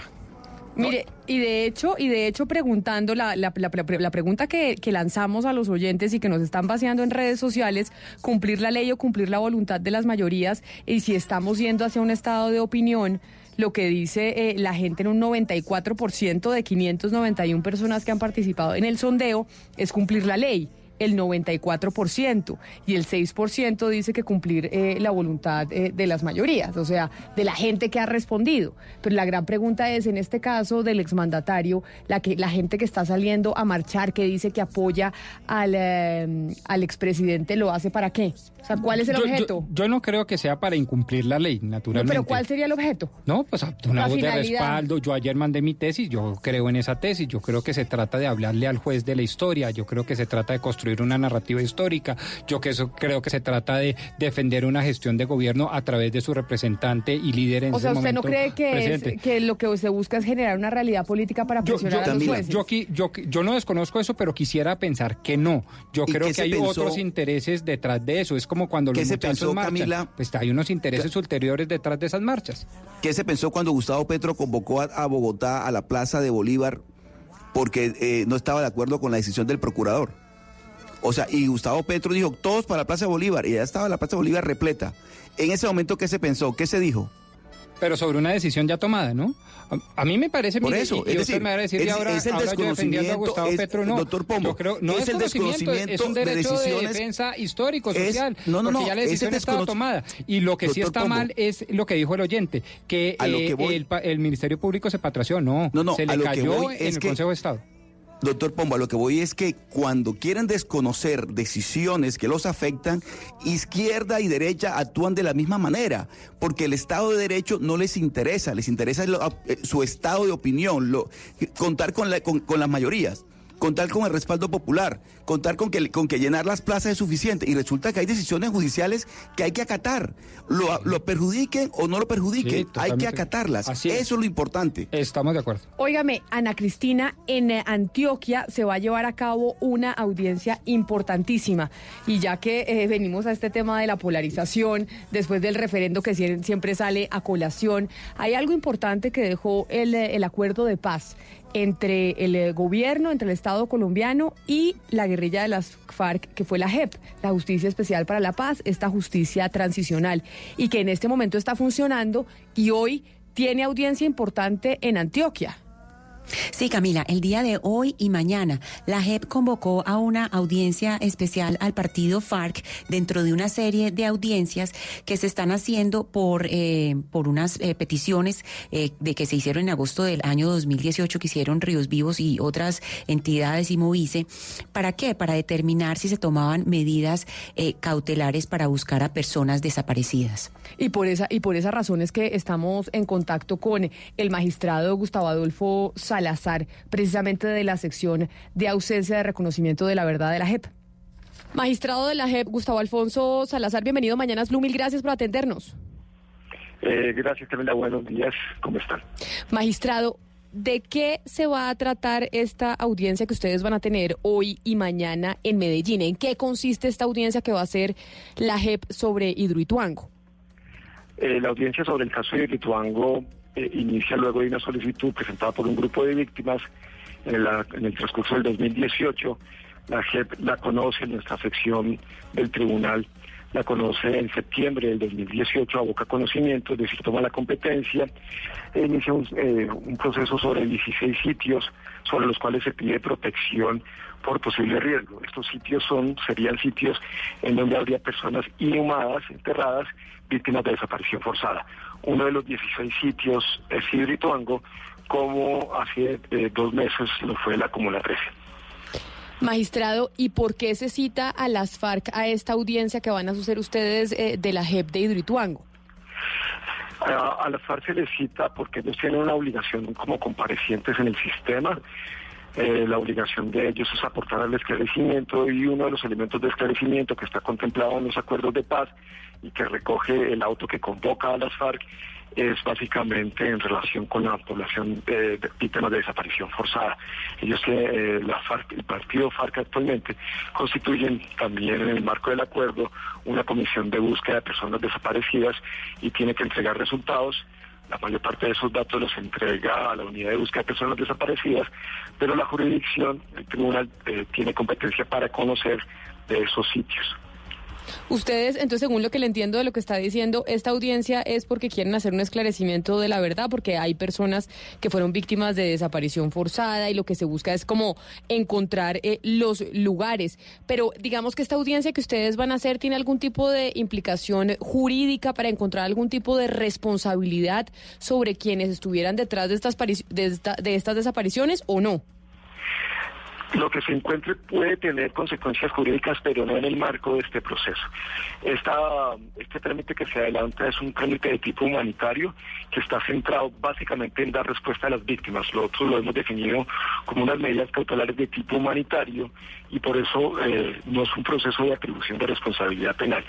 ¿Hacia qué está orientado? Básicamente está orientado hacia esclarecimiento. Y el esclarecimiento en razón de las víctimas de desaparición es saber qué pasó con las personas víctimas de desaparición y si están enterradas, en dónde están enterradas, si ese sitio de enterramiento corre algún riesgo de daño sea por eh, causas naturales o por acción del hombre, y una vez se determine eso, básicamente propender por la exhumación lo más pronto posible, sea determinada por la jurisdicción o sea determinada por la unidad de búsqueda como parte del sistema integral.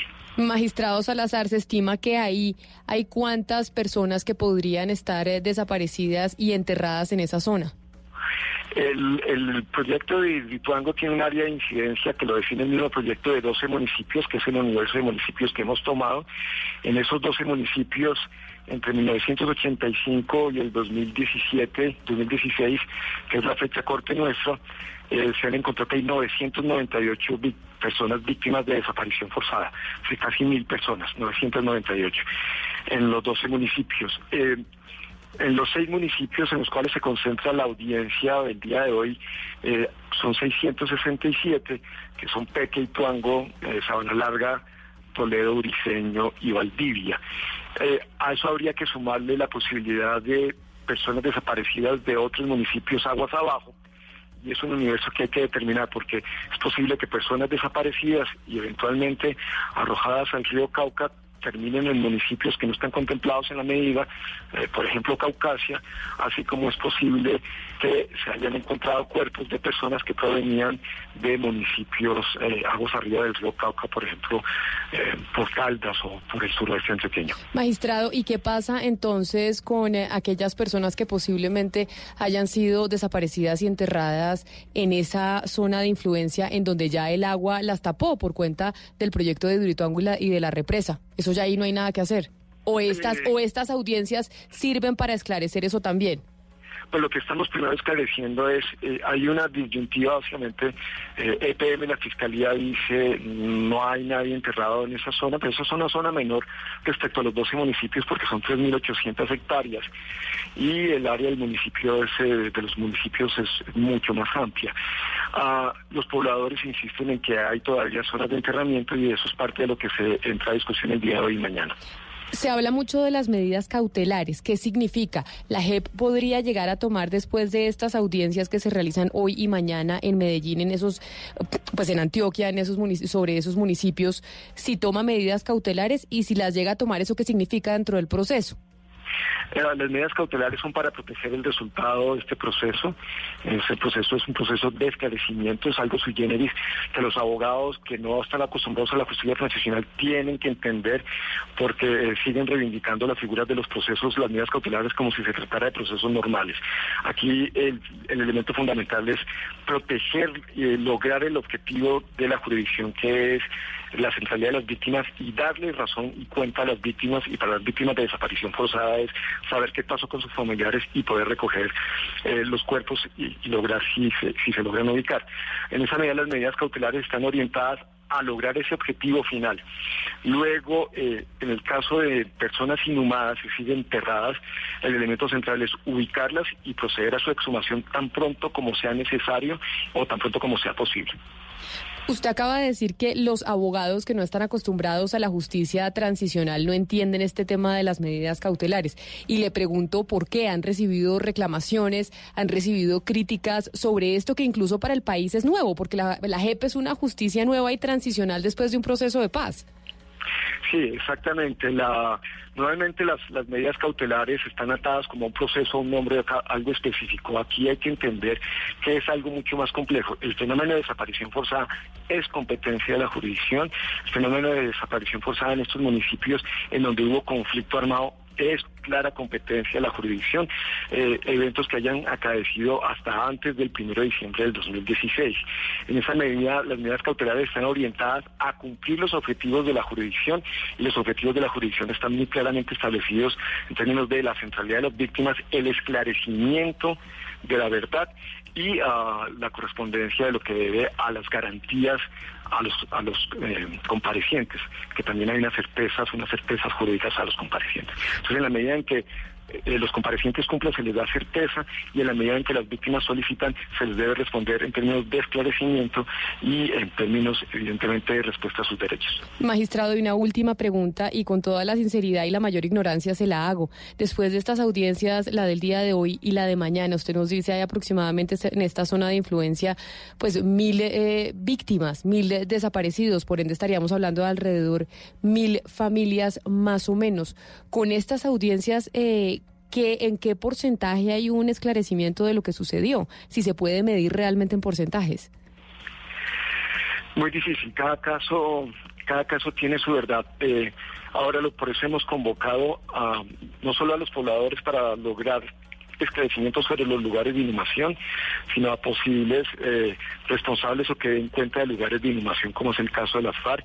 Hemos pedido, hemos solicitado información a Justicia y Paz porque el bloque mineros de las Autodefensas Unidas es el gran responsable de desapariciones en, en la zona, es el mayor responsable.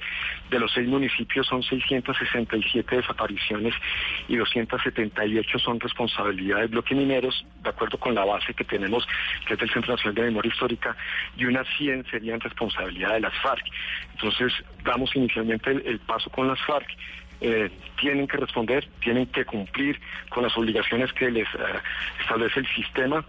Y ah, por el, por el lado del paramilitarismo, eh, ya hemos solicitado la información de versiones libres entregadas y de las audiencias realizadas por el bloque mineros, eh, pero ahí hay ciertas dificultades. Esperamos en el transcurso del año terminar eh, de recoger todas las versiones de parte de los victimarios y arrancar ya a determinar y confrontar los sitios con lo que dicen los habitantes de la zona. Magistrado Gustavo Adolfo Salazar, mil gracias por habernos atendido y pues mucha suerte en esta en estas audiencias tan importantes para el esclarecimiento de la verdad. Feliz mañana para usted. Eh, Camila, muchas gracias y gracias a la mesa. Hasta luego.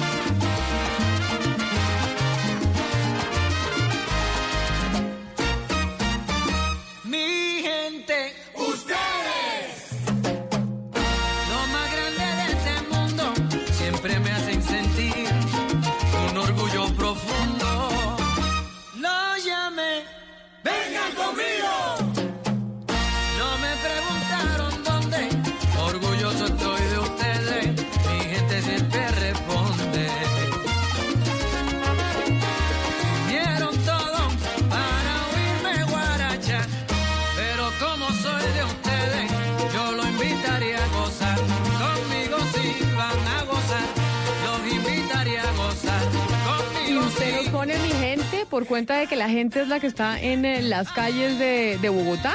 Don Gonzalo Lázaro y que mucha gente que está en las calles de Bogotá y según ahorita nos van a decir los periodistas de Blue Radio que las cosas están en el centro, sobre todo, ¿no, Eduardo? En el centro la cosa está empezando a ponerse más tensa. Sí, en las inmediaciones del Palacio de Justicia, pero también en el Parque Nacional, que es el sitio donde se están encontrando los eh, adeptos al expresidente Álvaro Uribe. Pero Gonzalo, ¿sabe dónde están tensas las cosas? En Ecuador. Está hablando en este momento eh, el, presidente Lenin Moreno porque allá sí están teniendo manifestaciones de verdad y experimentando el estado de opinión, ahí sí como dicen Valeria, porque en Ecuador es donde se está viendo también cómo la, pues, las masas están en las calles y quieren, entre otras, pues hacer una especie como de golpe de Estado el presidente Moreno. Pues en este caso lo que quiere decir, Camila... Y discúlpeme Valeria, es que el presidente se tuvo que ir a Guayaquil, ¿no? Y trasladar todo el gobierno a Guayaquil por la gran cantidad de personas, sobre todo indígenas, que están marchando en contra del presidente Lenín Moreno. Marchas que también hay que decir están auspiciadas en este caso por el expresidente Rafael Correa, ¿no? Que le pide fuerza a los indígenas y que no se vayan hasta que este gobierno caiga. Eh, todo parte eh, desde el punto de vista político, en este caso Camila, desde el anuncio económico del presidente Lenín Moreno de quitar cualquier tipo de mm, apoyo, sobre todo al precio de la gasolina. Lo que ha dicho Lenín Moreno es que no podemos seguir subsidiando a todo el mundo y que esa guachafita se acabó. A partir de ese momento se cayó Ecuador y por lo menos está tambaleando su gobierno. Así es, Camila. Y el tema del traslado de su gobierno pues, a Guayaquil es, muy diciente de cómo se han tornado violentas las protestas, pero es que han saqueado todo, saquean comercios, pasan por donde pasan y, y están incendiando todo. La verdad es que la crisis en Ecuador está eh, llegando a unos Pero, extremos un bastante poco, violentos. Un poco esa podría ser, yo no sé, eh, como un ejemplo del estado de opinión, en donde dicen es que el pueblo está por encima de los dirigentes y, y cuando el pueblo quiere tomar las decisiones, cuando las masas, las mayorías quieren tomar decisiones, pueden lograr hacer lo que quieran. Pues sería entonces un estado de opinión Pues- irreflexiva, insensata, Sí, insensible. Y lo que yo sí no quiero dejar pasar de largo es que quienes siempre defendimos el Estado de Derecho fuimos sistemáticamente atacados diciendo que lo que nosotros hacíamos era estigmatizar un derecho fundamental, el de la protesta. Y yo creo que es que hay que Pero es que- diferenciar la protesta pacífica, la protesta constitucional a este tipo de actos, y voy a decir una expresión que a usted no les gusta, pero a mí me encanta, salvajes y reflexivos. Lo que pasa es que en todas las protestas sociales siempre, digamos que hay una, hay una parte de la protesta que se torna violenta, pero eso no le da a uno el derecho de estigmatizar absolutamente toda la protesta social. La protesta social es un derecho y seguramente muchos indígenas acá que están, que están marchando en Ecuador, eh, digamos que bajo unas premisas eh, legales y persiguiendo un fin loable y de una manera loable, pero claramente pues hay infiltraciones de las marchas y lo que tiene que hacer la autoridad es perseguir a los infiltradores y perseguir a los vándalos y no estigmatizar absolutamente toda la protesta, que es lo que también ocurre en Colombia con los estudiantes. Valeria, entonces Joshua Wong en Hong Kong es un salvaje, ¿no, doctor Pom? Y los estudiantes en, Washington, en, en- en Hong Kong, ¿no? Que aquí lo tuvimos además al aire. Porque son violentos, si son violentos, sí. Bueno. Yo creo que todo acto de violencia lo que manifiesta es un acto irreflexivo y por lo tanto literalmente salvaje. Es que el que, ya, el, el que está ejerciendo violencia ya no está protestando, está ejerciendo violencia y está cometiendo un delito. Es que hay que separar las dos. Es que uno no puede decir es que todas las protestas sociales están, eh, están cometiendo delitos y es que no, se tienen que regular, es que se tienen que poner los fines de semana. No, es que la protesta social es un derecho fundamental. El problema es que si hay infiltrados y si hay delitos, pues las autoridades tienen que perseguir a los que están cometiendo el delito, además también para proteger a los que están Bueno, protestando. de manera separado. Valeria, y no haga nada. No haga nada, quede separada ahí a ver, qué- a ver qué le va a pasar. Un madrazo va a llevar, seguramente por parte de un funcionario. Situación delicada la que se está viviendo en Ecuador, muy delicada. Oiga, le De tengo datos, Camila. de- Dígame, De, de eso de Ecuador. a ver, Imagínese que es que esos subsidios de los que habla Gonzalo implicaron casi que duplicó el precio de la gasolina en Ecuador. ¿no? Venían pagando por un galón de gasolina extra, por ponerle un ejemplo, 1,85 y ahora pasan a pagar 2 dólares con 30 por cada galón, que a pesar de todo sigue siendo más barato de lo que pagamos, por ejemplo, aquí en Colombia. Y para el caso del diésel pagaban un dólar y ahora van a pasar a pagar 2 dólares con 27 centavos, que obviamente golpea el bolsillo durísimo. Dura es la ley, pero es la ley. Y esta es la ley económica. Bueno, pues ahí ese es el gran debate, precisamente, el gran eso. debate. Le digo, cumplir la ley o cumplir la voluntad de las mayorías. Como en este caso, no, no nos quedemos en Colombia, vámonos a Ecuador. Cumplir la ley o cumplir la voluntad de las mayorías. Que si estamos yendo hacia un estado de opinión, nos dicen los oyentes que han participado hasta el momento 729 en el sondeo, en menos de 40 minutos. Cumplir la ley dice el 92%. Y cumplir la voluntad de las mayorías dice el 8%.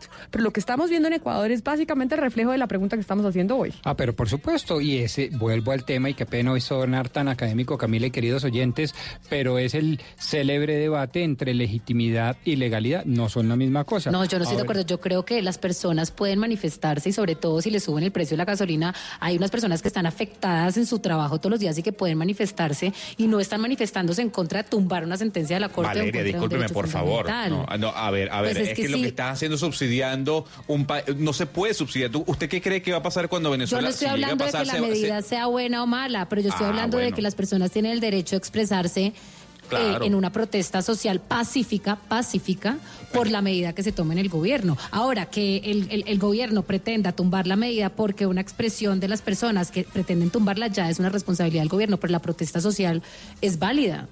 Es válida. pero sabe Camila que es que yo no sé, yo me puse a pensar en su pregunta, pero es que usted nos pone en un escenario de que si es protesta entonces es por encima de la ley y- Exacto. y, esto y si entonces es solo la ley entonces no vale la protesta, yo no sé. A mí me parece que hay mecanismos para poder protestar, No, no, pero no, dentro pero de- la, la de- pregunta es, es de porque como en las manifestaciones se está viendo, y de hecho vámonos a las manifestaciones, Eduardo, a favor del presidente, del expresidente Uribe y hoy senador, que se vieron el fin de semana, muchas de las manifestaciones de sus seguidores es, yo estoy con Uribe, esto no puede ser, la corte está equivocada, como No pidiendo, no aceptando un proceso. Entonces es, oiga, acá hay unas mayorías, no unas mayorías, sino una gente que está saliendo a protestar. ¿Y qué es lo que buscan? Que realmente lo que no el proceso en la Corte Suprema de Justicia, sino que se tome una decisión en torno a lo que las mayorías quieren. Sí, pues Esa están, es la eh, pregunta. es- es que están como convencidos de que esto es una especie de persecución política, ¿no? Acá ha dado muchísimo ese, ese discurso. Claro, pero por eso, entonces, acá hay una Corte Suprema de Justicia, hay unas instituciones, hay una gente que se está mal, un proceso. Ayer tratamos de explicarlo para que la gente pudiera entenderlo. Y entonces, estamos preguntando, por eso surgió la pregunta, esto está, estamos viendo hacia un estado de opinión, la gente en las calles lo que quiere es que se haga lo que la mayoría quiere en torno a un proceso o que se cumpla el, el Bueno, Estado de Derecho y se cumpla árabe. la ley.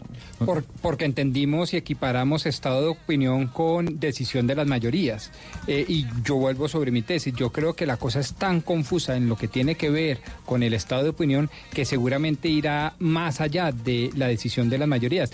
Repito, la decisión de las mayorías es una idea ya clásica de la democracia, recogida en la modernidad por los liberales. Y obviamente la respuesta de los conservadores fue no, ese estado de opinión, ese estado de las mayorías es francamente insuficiente porque puede atentar, por ejemplo, contra los derechos Pues naturales. es como en la época de Jesús. Claro. Como en la época de Jesús. ¿Usted quiere que le entregue a Jesús o quiere el ladrón? No, liberen el ladrón y la gente abucha, diciendo... Pues esa, es- esa es la pregunta, esa es la pregunta. Pero vámonos a las calles de Bogotá, Eduardo, a ver cómo Oiga, están las cosas ahorita. Camila, le cuento que eh, la situación está bien tensa. La sangre ya está caliente porque, claro, en un mismo lugar están quienes apoyan a Uribe, pero también los contradictores de Uribe. Y eso ha generado pues unos choques, obviamente, allí en las calles. Kenneth Torres está tal vez en uno de los puntos donde se ha visto más este choque entre los diferentes seguidores. Kenneth, ¿qué está pasando a esta hora en el centro de Bogotá, muy cerca al Palacio de Justicia? Hola Eduardo, muy buenas tardes. Pues aquí el ambiente es tenso en este instante. Pues hace pocos minutos se presentaron unos enfrentamientos pues entre miembros de la policía y seguidores que están en contra del expresidente Álvaro Uribe. Me voy a acercar acá un poco brevemente y escuche qué es lo que están haciendo en esta hora pues varios de los seguidores que están en contra del expresidente Álvaro Uribe. ¡Apatrias!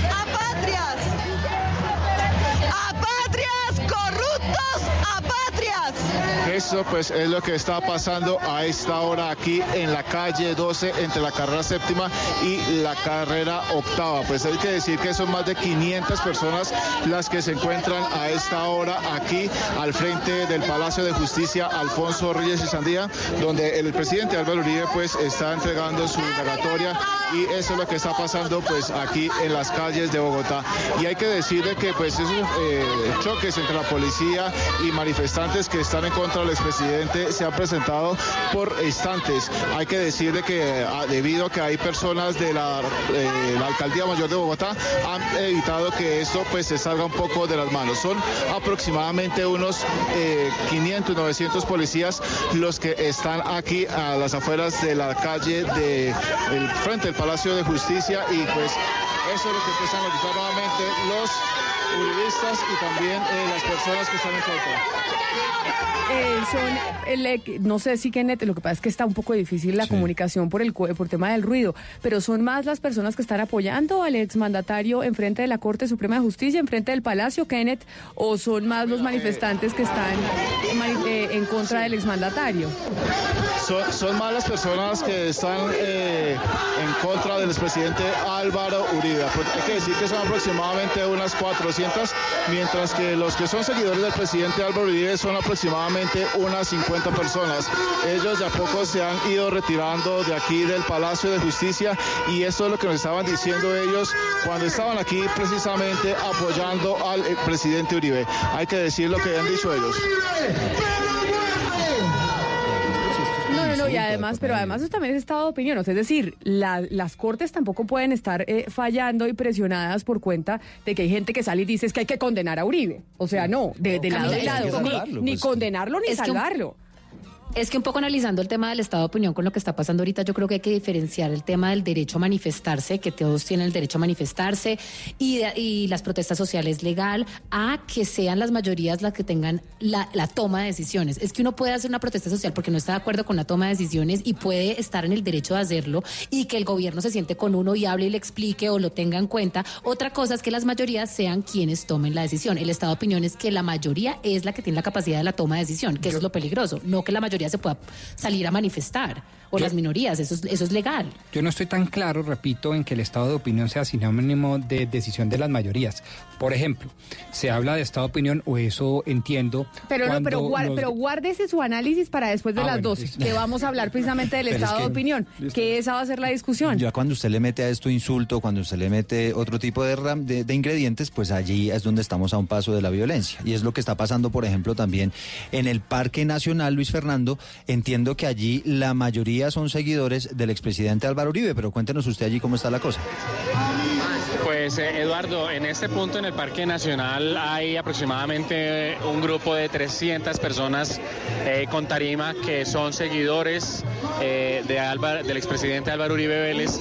Están en la tarima la mayoría de los representantes políticos del Centro Democrático. Han pasado ya algunos a pronunciar discursos a favor del expresidente Álvaro Uribe. Y le describo un poco la- el ambiente y la escena es básicamente el grupo de las personas eh, seguidores del presidente Álvaro Uribe Vélez.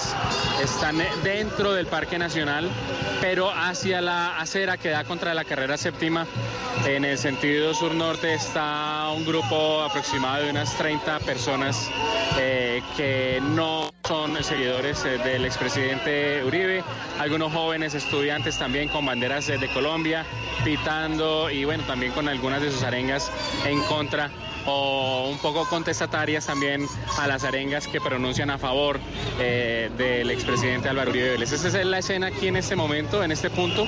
Algunos momentos de tensión se alcanzaron a, a vivir. Hay presencia, por supuesto, también de la policía en este punto para controlar el orden público y por lo general o por lo demás hay vías sobre la carrera séptima y lo que ustedes escuchan de fondo, el discurso en la tarima de quienes eh, son seguidores del expresidente Álvaro Uribe Vélez aquí en este punto, en el Parque Nacional.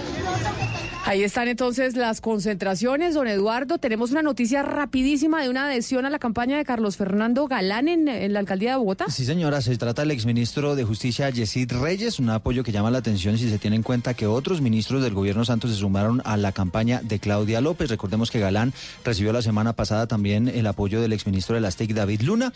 El otro dato que le traigo es que Antanas Mocus finalmente no estará acompañando el remate de la campaña de Claudia López. Inicialmente se dice que son problemas de salud, pero que lo que, lo que nos dicen en los corrillos políticos, Camila, es que Mocus está buscando un pretexto para bajarse del bus de esa campaña. Ay, ¿sí será?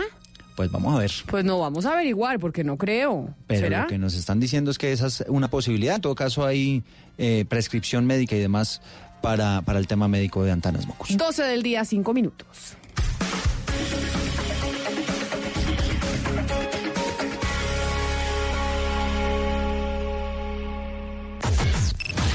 Unimos coordenadas. Unimos coordenadas. A partir de este momento, nuestra señal se extiende por todo el país. Colombia está al aire. El hombre. Algún día vas a escuchar hablar de mí. Será por ser Simón Bolívar. El amante. Que buscaré todos los días de mi vida ser el hombre que mereces tener. El libertador. ¡Viva la libertad! Viernes, 9 de la noche. Tú nos ves, Caracol TV. Diversas ópticas. Hechos que marcan el acontecer. Mañanas Blue. Mañanas Blue. Colombia está al aire. 12 del día, 6 minutos y continuamos al aire aquí en Mañanas Blue. Y precisamente hoy se está llevando eh, a cabo la audiencia del expresidente Álvaro Uribe Vélez, que está en la Corte Suprema de Justicia. Pero si no estoy mal, creo que se acaba de suspender eh, la audiencia por corte para el almuerzo. Luis Fernando Acosta, en este momento, no, no está Luis Fernando, es Juan Esteban. Juan Esteban, acaba de salir el expresidente Uribe del Palacio de Justicia precisamente porque tengo entendido que se suspende eh, la audiencia.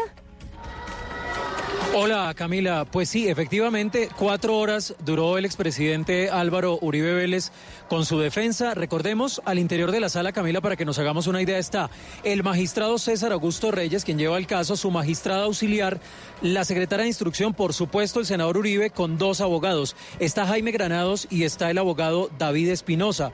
También está una representante de la Procuraduría y el representante a la Cámara, Álvaro Hernán Prada, con su abogado. Efectivamente, se ha determinado hacer un receso de dos horas. Esto significa a las dos de la tarde se reanuda la indagatoria contra el expresidente Álvaro Uribe Vélez. Y Camila, la razón por la que Álvaro Hernán Prada, que tiene pendiente su indagatoria mañana miércoles, está en la audiencia, es porque como parte en el proceso, es decir, por estar investigado en el mismo expediente de presunta manipulación de testigos, pues él tiene derecho a estar en la indagatoria. Así que cualquier cosa podría pasar. Lo que hemos podido establecer es que la Corte ha avanzado por lo menos en siete preguntas. El cuestionario que tiene el magistrado César Augusto Reyes tiene por lo menos más de 100 preguntas para el expresidente Álvaro Uribe Vélez. Así que a las 2 de la tarde se reanuda esta indagatoria, Camila. Y me voy precisamente también a un lugar eh, de las marchas en las calles de Bogotá donde están Sebastián Nora con eh, la senadora Paloma Valencia. Sebastián. Hola Camila, sí, nos encontramos acá en la marcha más notable que ha convocado el Uribismo, enfrente del monumento al general Rafael Uribe Uribe. No cree uno que sea casualidad que sea enfrente de su homenaje y estoy con la senadora Paloma Valencia, que en este momento Camila la está oyendo. Senadora, bienvenida, mil gracias por, eh, por acompañarnos y por permitir que Sebastián eh, la aborde en medio de la marcha. Y nosotros aquí en Mañanas Blue estamos en, en plena discusión sobre cuál es el objetivo de las marchas, cuál es el propósito de esta convocatoria de gente que ustedes están haciendo desde el fin de semana. Camila, buenas tardes. Un saludo muy especial para ti y para todo el equipo de Blue Radio, de Mañanas Blue. Pues aquí estamos convocando para eh, decirle al presidente Uribe que estamos con él, que lo acompañamos, que lo queremos, sobre todo que confiamos absolutamente en su honorabilidad, en su inocencia. Queremos que no se sienta solo en este momento duro para su vida, pero sobre todo duro para quienes somos demócratas y hemos defendido las instituciones y creemos en el Estado de Derecho. Y precisamente ya que usted dice Estado de Derecho, senadora Paloma Valencia, es que le estamos haciendo una pregunta a los oyentes. Y yo no sé eh, usted qué tenga que decir sobre la pregunta, si la cuestiona, porque muchos no la han cuestionado, si se debe cumplir la ley o la voluntad de las mayorías y si estamos yendo hacia un estado de opinión. Porque uno lo que ha visto en estas manifestaciones del fin de semana y la gente que está apoyando como usted al exmandatario dicen, oigan, es que eh, acá la Corte no debería estar investigando al presidente Uribe porque son unos corruptos y una cantidad de cosas como si quisieran que no hubiera proceso y no permitir que pues los magistrados investiguen y fallen en derecho. ¿Estamos yendo hacia un estado de opinión? ¿O esa es como la intención? Por eso le preguntaba yo por la intención de las marchas. No, yo creo que aquí lo de fondo es que haya garantías. Yo le pregunto a usted, Camila, ¿usted cómo se sentiría en un proceso donde usted la chuzan ilegalmente? donde eh, le interceptan el teléfono y dicen que fue un error. Lo chuzan miles y millones de horas y después dicen que esas pruebas son válidas. Eso en ningún sistema de justicia del mundo sería aceptable. Y luego que a los adversarios políticos les, les filtren disque piezas procesales para que empiecen a crear una realidad de opinión totalmente tergiversada, porque las filtraciones en muchos sentidos, Camila, han sido totalmente tergiversadas. Su utilización indebida de las palabras, incluso lo más grave que se descubrió de esas filtraciones, la adulteración de los contenidos de las actas transcritas por el CTI, donde el CTI cambia palabras dolosamente para tratar de implicar al presidente Uribe. Entonces yo creo que aquí lo que hay es un llamado de alerta, un llamado a que la justicia no puede ser politizada, no puede ser mecanismo de la política, pero sobre todo que este tema de, de, que ha vivido Colombia, donde los criminales terminan con impunidad y los únicos que terminan judicializados son eh, quienes representan las instituciones es muy grave. Pero, y me senadora, refiero, por supuesto, al resultado del Palacio de Justicia. Déjeme, yo la interrumpo ahí porque entonces eh, yo no sé si la interpreto bien o mal. ¿Estarían ustedes diciendo, quienes están promoviendo las marchas, también es que desconocen la probidad de la Corte Suprema de Justicia y que para ustedes no es garantía la Corte Suprema de Justicia que al final es la institución que tenemos y como es el ente máximo de nuestra rama judicial? Porque si entonces no es la Corte, ¿quién? ¿Quién debería estar haciendo la investigación en donde finalmente fue el propio presidente Uribe el que llevó la denuncia y la demanda en contra del, eh, eh, senador Iván Cepeda? No, nosotros no estamos hablando de que no haya probidad en la Corte, estamos diciendo que este es un momento eh, muy grave y que esperamos que la Corte tenga, digamos, cumpla el deber histórico en el que está llamada. Porque lo que sí Colombia no aguanta es las justicias politizadas, las justicias a favor del crimen, la justicia a favor del criminal. Entonces, en los años 80 y 90, cuando hubo la toma del Palacio de Justicia tan violenta que en cualquier país hubiera terminado con el, el cancelamiento de sus responsables, aquí terminamos con los responsables en la política y con la judicialización y en muchos casos la, la en el encarcelamiento de muchos militares inocentes que pasaron muchos años en la cárcel y que solo años después pudieron ver la libertad. Y hoy, cuando tenemos eh, a los criminales de lesa humanidad de las FARC sentados en el Congreso sin haber dicho la verdad, sin pagar un día de cárcel, con las manos todavía untadas de sangre, entre otras, Camila, el responsable de la masacre de Bojayá, que mató más de 40 niños quemados en una iglesia. Y entonces que, el- la- que la noticia en este país sea que se judicializa al presidente Uribe, que representa a la mayoría de los colombianos, que fue un presidente que le sirvió bien a Colombia, pues creo que este no es un mensaje que le sirva al país y que por el contrario habla de un problema estructural de la nación colombiana. Sena- senadora Valencia, hay muchas personas que creen que ustedes están motivando este tipo de movilizaciones para presionar indebidamente la administración de justicia. ¿Usted no cree que eso es estigmatizar un derecho fundamental que es el de la protesta y que en este caso obviamente lo están haciendo y promoviendo personas que no son de la izquierda? legítimas Ajá. y como y como son todas las protestas del uribismo son totalmente institucionales, totalmente no violentas, son más un llamado de unión, un llamado de acompañamiento. Aquí nosotros no estamos instigando desórdenes de ningún tipo. Precisamente por eso cambiamos el sitio de la marcha, que en un principio estaba convocada en la 72, porque con la pedagógica allá al lado se había anunciado que la izquierda generaría una marcha violenta para atacar nuestra marcha, generar desórdenes y problemas de movilidad. El uribismo no tiene interés en eso. Nuestra manifestación es la expresión pacífica de nuestra posición democrática. Senadora, ustedes hablan de pruebas ilegales y de que no hay ningún mérito para investigar al presidente Uribe, pero entonces yo le pregunto por esta prueba. El señor Carlos Enrique Vélez, alias Víctor, ex integrante del Frente Cacique Pi- Pipinta de las Autodefensas, dijo, y ya está probado, que recibió plata del abogado de Uribe, el señor Cadena, que recibió dos millones de pesos. La consignación está aprobada para cambiar su testimonio. ¿Usted no le parece que eso es una prueba suficiente para que el expresidente de la República esté sentado hoy en indagatoria?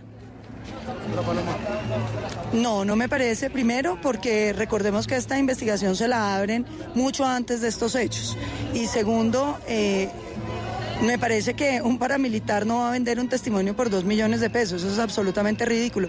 Pero además, ¿dónde está la prueba de que el presidente Uribe le dijo al abogado Cadena que le diera plata? Yo creo que es que eh, una cosa es eh, las los comportamientos del abogado o la manera como los abogados manejan el tema de la gente que está en la cárcel. Porque entonces, si eso fuera Pues así, está ¿por qué no diciendo, está la senadora Valencia, perdón, que ha perdón reconocido... usted está, usted está diciendo que el, que, el, que el abogado Cadena pudo haber obrado ilegalmente sin el consentimiento del expresidente Uribe. Eh, No tengo ni idea cómo aboga- obrado el abogado Cadena, pero lo que sí es cierto es que el presidente Uribe jamás, jamás ha ofrecido plata por testimonios ni ha ofrecido eh, ningún tipo de, de prebendas. Ahora, eh, ¿por qué entonces si eso es delito Iván Cepeda no está en la cárcel? Porque él ya reconoció que le favoreció eh, los cambios de la cárcel a Monsalve, que ayudó con una fundación a que le dieran plata a él y a su familia. Entonces yo pregunto, ¿la ley es para todos o es para unos? Pero no, pero, pero digamos ahí, senadora, sobre el caso eh, de Iván eh, Cepeda, lo que la Corte ha aprobado es que no hubo No, no, porque es que al senador Cepeda le precluyeron eso. Claro, claro, por eso. Entonces digamos como que... Pero con esas mismas pruebas se lo precluyeron. Entonces, entonces, ¿cómo con una prueba menor? Entonces el presidente Uribe sí está llamado a indagatoria. Camila, explíqueme eso. Porque es que yo espero que la ley, principio básico de la ley es que sea universal, ¿no? Eh, eh, no puede ser que haya unas leyes para unos y otras para otros. Pero por eso es que mi pregunta inicial era entonces ustedes no confían me, en... me da una pena horrible, pero es que me toca mi turno en la, en la tarima y me toca hablar, pero con mucho gusto más tardecito volvemos La- a hablar. aquí la esperamos. Yo sé que usted está ya en medio de la, de la plaza pública. Muchísimas gracias. A- Aquí la esperamos porque ya está Sebastián. Muchas, muchas gracias y, y, y simplemente decirle a las- todos los juristas que nos ayuden poniendo la foto del presidente Uribe en su perfil, que los esperamos en el Parque Nacional y que nos ayuden en las redes con el hashtag Senadora. Estamos con Uribe. Y la última pregunta entonces, antes de que se vaya usted a la tarima. Esto lo único que busca es apoyo y no... Camila, se nos fue. Se fue la senadora porque ya se va a montar en la tarima. asesora la... Sí, va a hablar, exactamente. Bueno, ahí estamos entonces pendientes de qué va a decir la senadora Paloma Valencia, pero creo que me voy para otra parte de la Corte Suprema de Justicia, el Palacio de Justicia, donde está también María Camila Roa, porque ella vio exactamente el momento en que salió el, eh, el expresidente, el expresidente Álvaro Uribe, que decían precisamente que se van para que, que salió con, eh, con sus escoltas y ya ella tiene los detalles de esa salida, pero creo que, que la perdimos. Perdimos eh, Sí. a, a María Camila Hugo. Oiga, es, es, es Camila un poco de lo que estamos hablando, ¿no? El estado de opinión, cuando dice Paloma Valencia, es mi, mi, mi percepción, cuando dice que no es posible que se esté judicializando a un hombre que le ha servido al país, en cambio a otros que han delinquido, pues se encuentran en el Congreso gozando de impunidad, con las manos manchadas de sangre, bueno, haciendo referencia directa a los congresistas que hacen parte del partido FARC. En fin, es, es como poner en, en la balanza eh, dos situaciones diferentes para que el país tome una decisión. Ahí creo que eh, retomé a María Camila Roa. María Camila, ¿usted sigue en el Palacio de Justicia? Sí, Camila, la saludo desde el costado sur del Palacio de Justicia, es decir, sobre la carrera octava.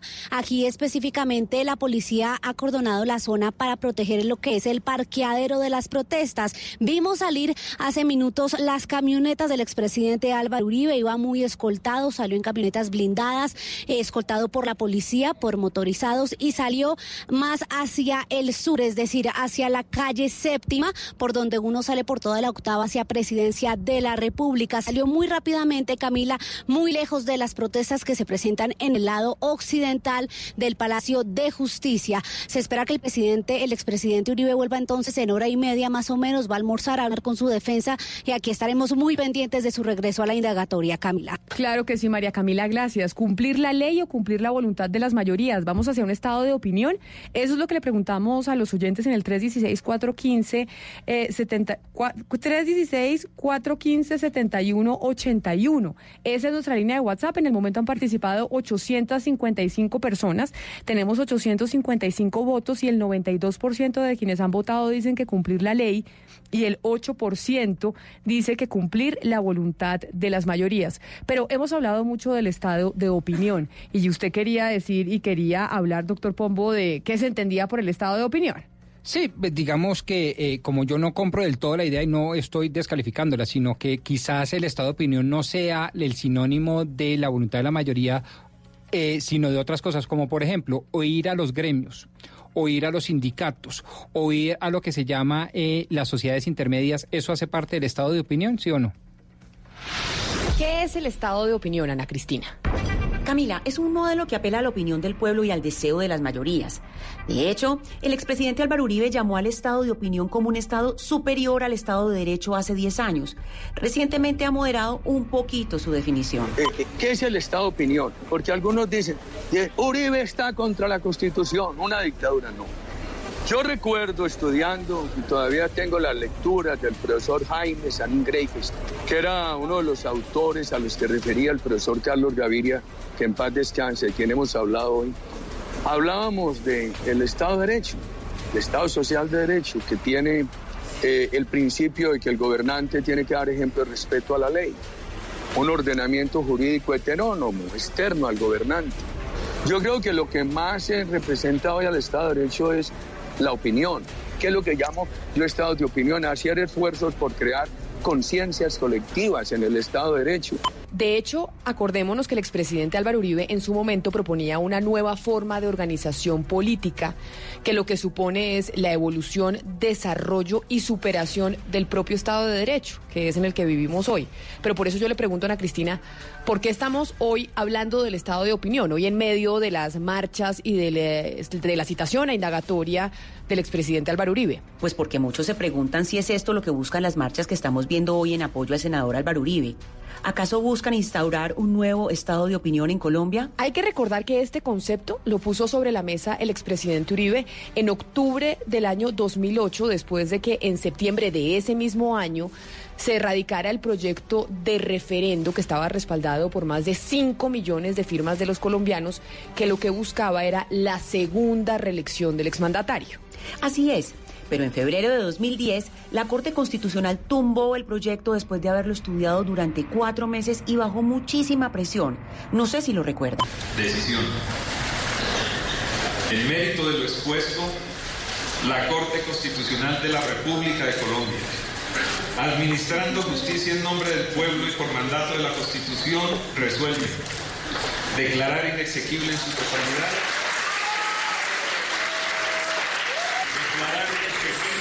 en su totalidad la Ley 1354 de 2009, por medio de la cual se convoca a un referendo constitucional y se somete a consideración del pueblo de hecho, Camila, hay un dato bien interesante.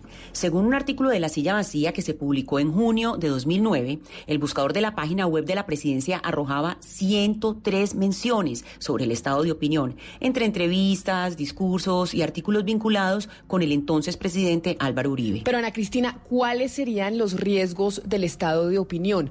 ¿Por qué es que entre académicos, eh, politólogos y demás genera tanta resistencia a este concepto del que venimos hablando en Colombia ya desde hace varios años. El problema, Camila, es que el estado de opinión le otorga el poder a las mayorías y se lo retira a la institucionalidad que ha sido diseñada por unos pocos, pero que fue pensada pues para el bien de todos, para el bien de las mayorías numéricas y de las minorías políticas. ¿Sabe qué, Ana Cristina? Además, para que los oyentes lo tengan claro, bajo el tenor del estado de opinión, pues quedarían expuestos los derechos fundamentales al vaivén de las mayorías y eso es muy peligroso. Y les doy algunos ejemplos a los oyentes para que lo tengan más claro.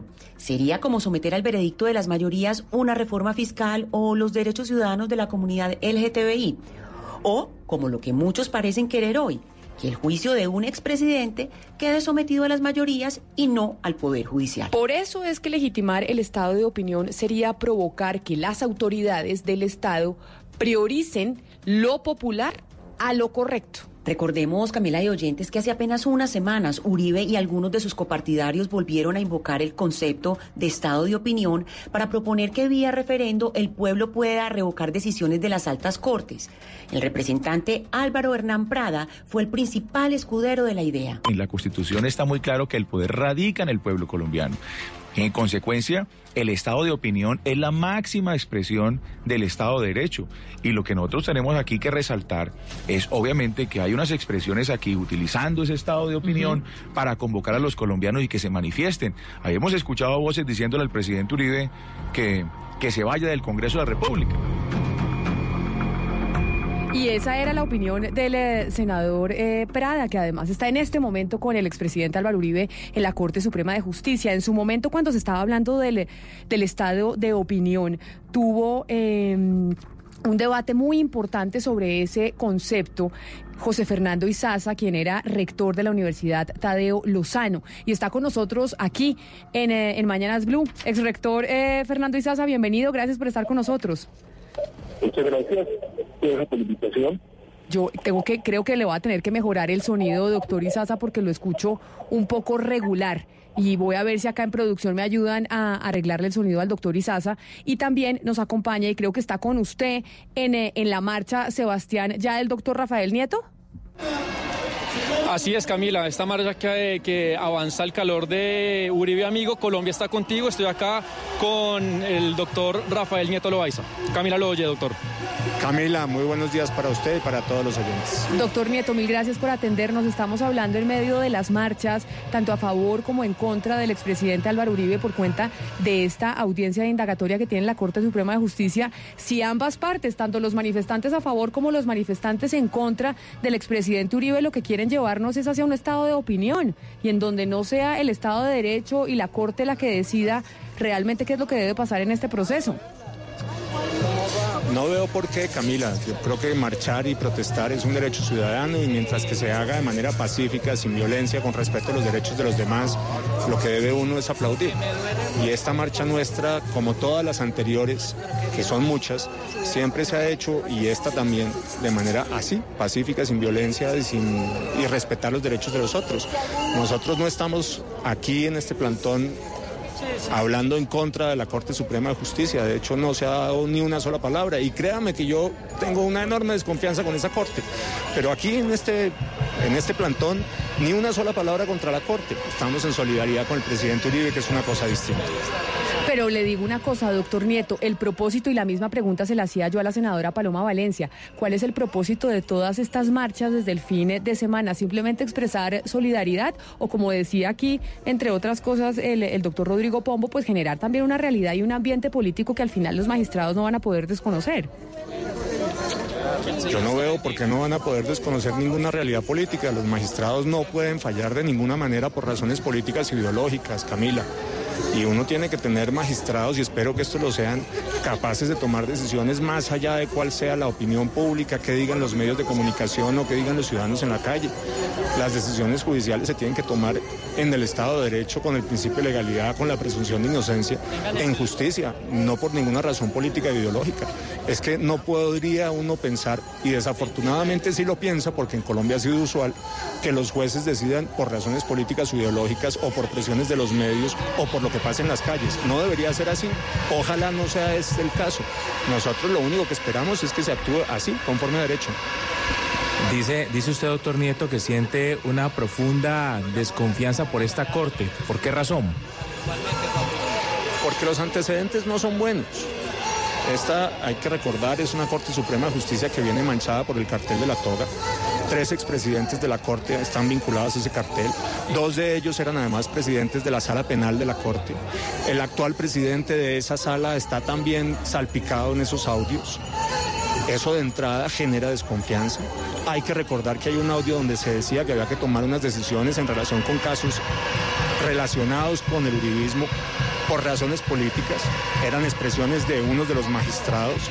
Hay que recordar también el profundo antiuribismo del magistrado Barceló, que fue el que inició este proceso.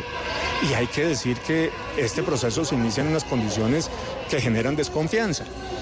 Eh, la explicación que se ha dado sobre las chuzadas a Uribe es inexplicable. Es que hagamos el contexto. Se inicia una investigación contra el presidente Uribe, pero en el marco de una solicitud que Uribe hizo de investigación del senador Cepeda. Hay testimonios múltiples, están en los medios, no estoy diciendo nada nuevo, de paramilitares y narcotraficantes que han señalado que el senador Cepeda fue y los buscó y les ofreció distintos beneficios para declarar contra Uribe. Cierra muy rápidamente esa investigación, yo me atrevo a decir, sin hacerlo. Pero Inmediatamente abren una contra Uribe, Camila. Déjenme perdón y termino rápidamente la pregunta. Abren esa investigación contra Uribe. Dicen que se vinculan unos audios porque de manera accidental los encuentran.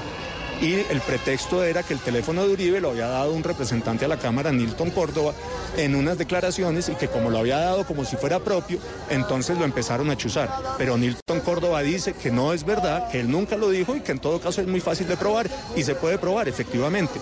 La declaración de Nilton Córdoba es de mayo y las chuzadas son de marzo y abril.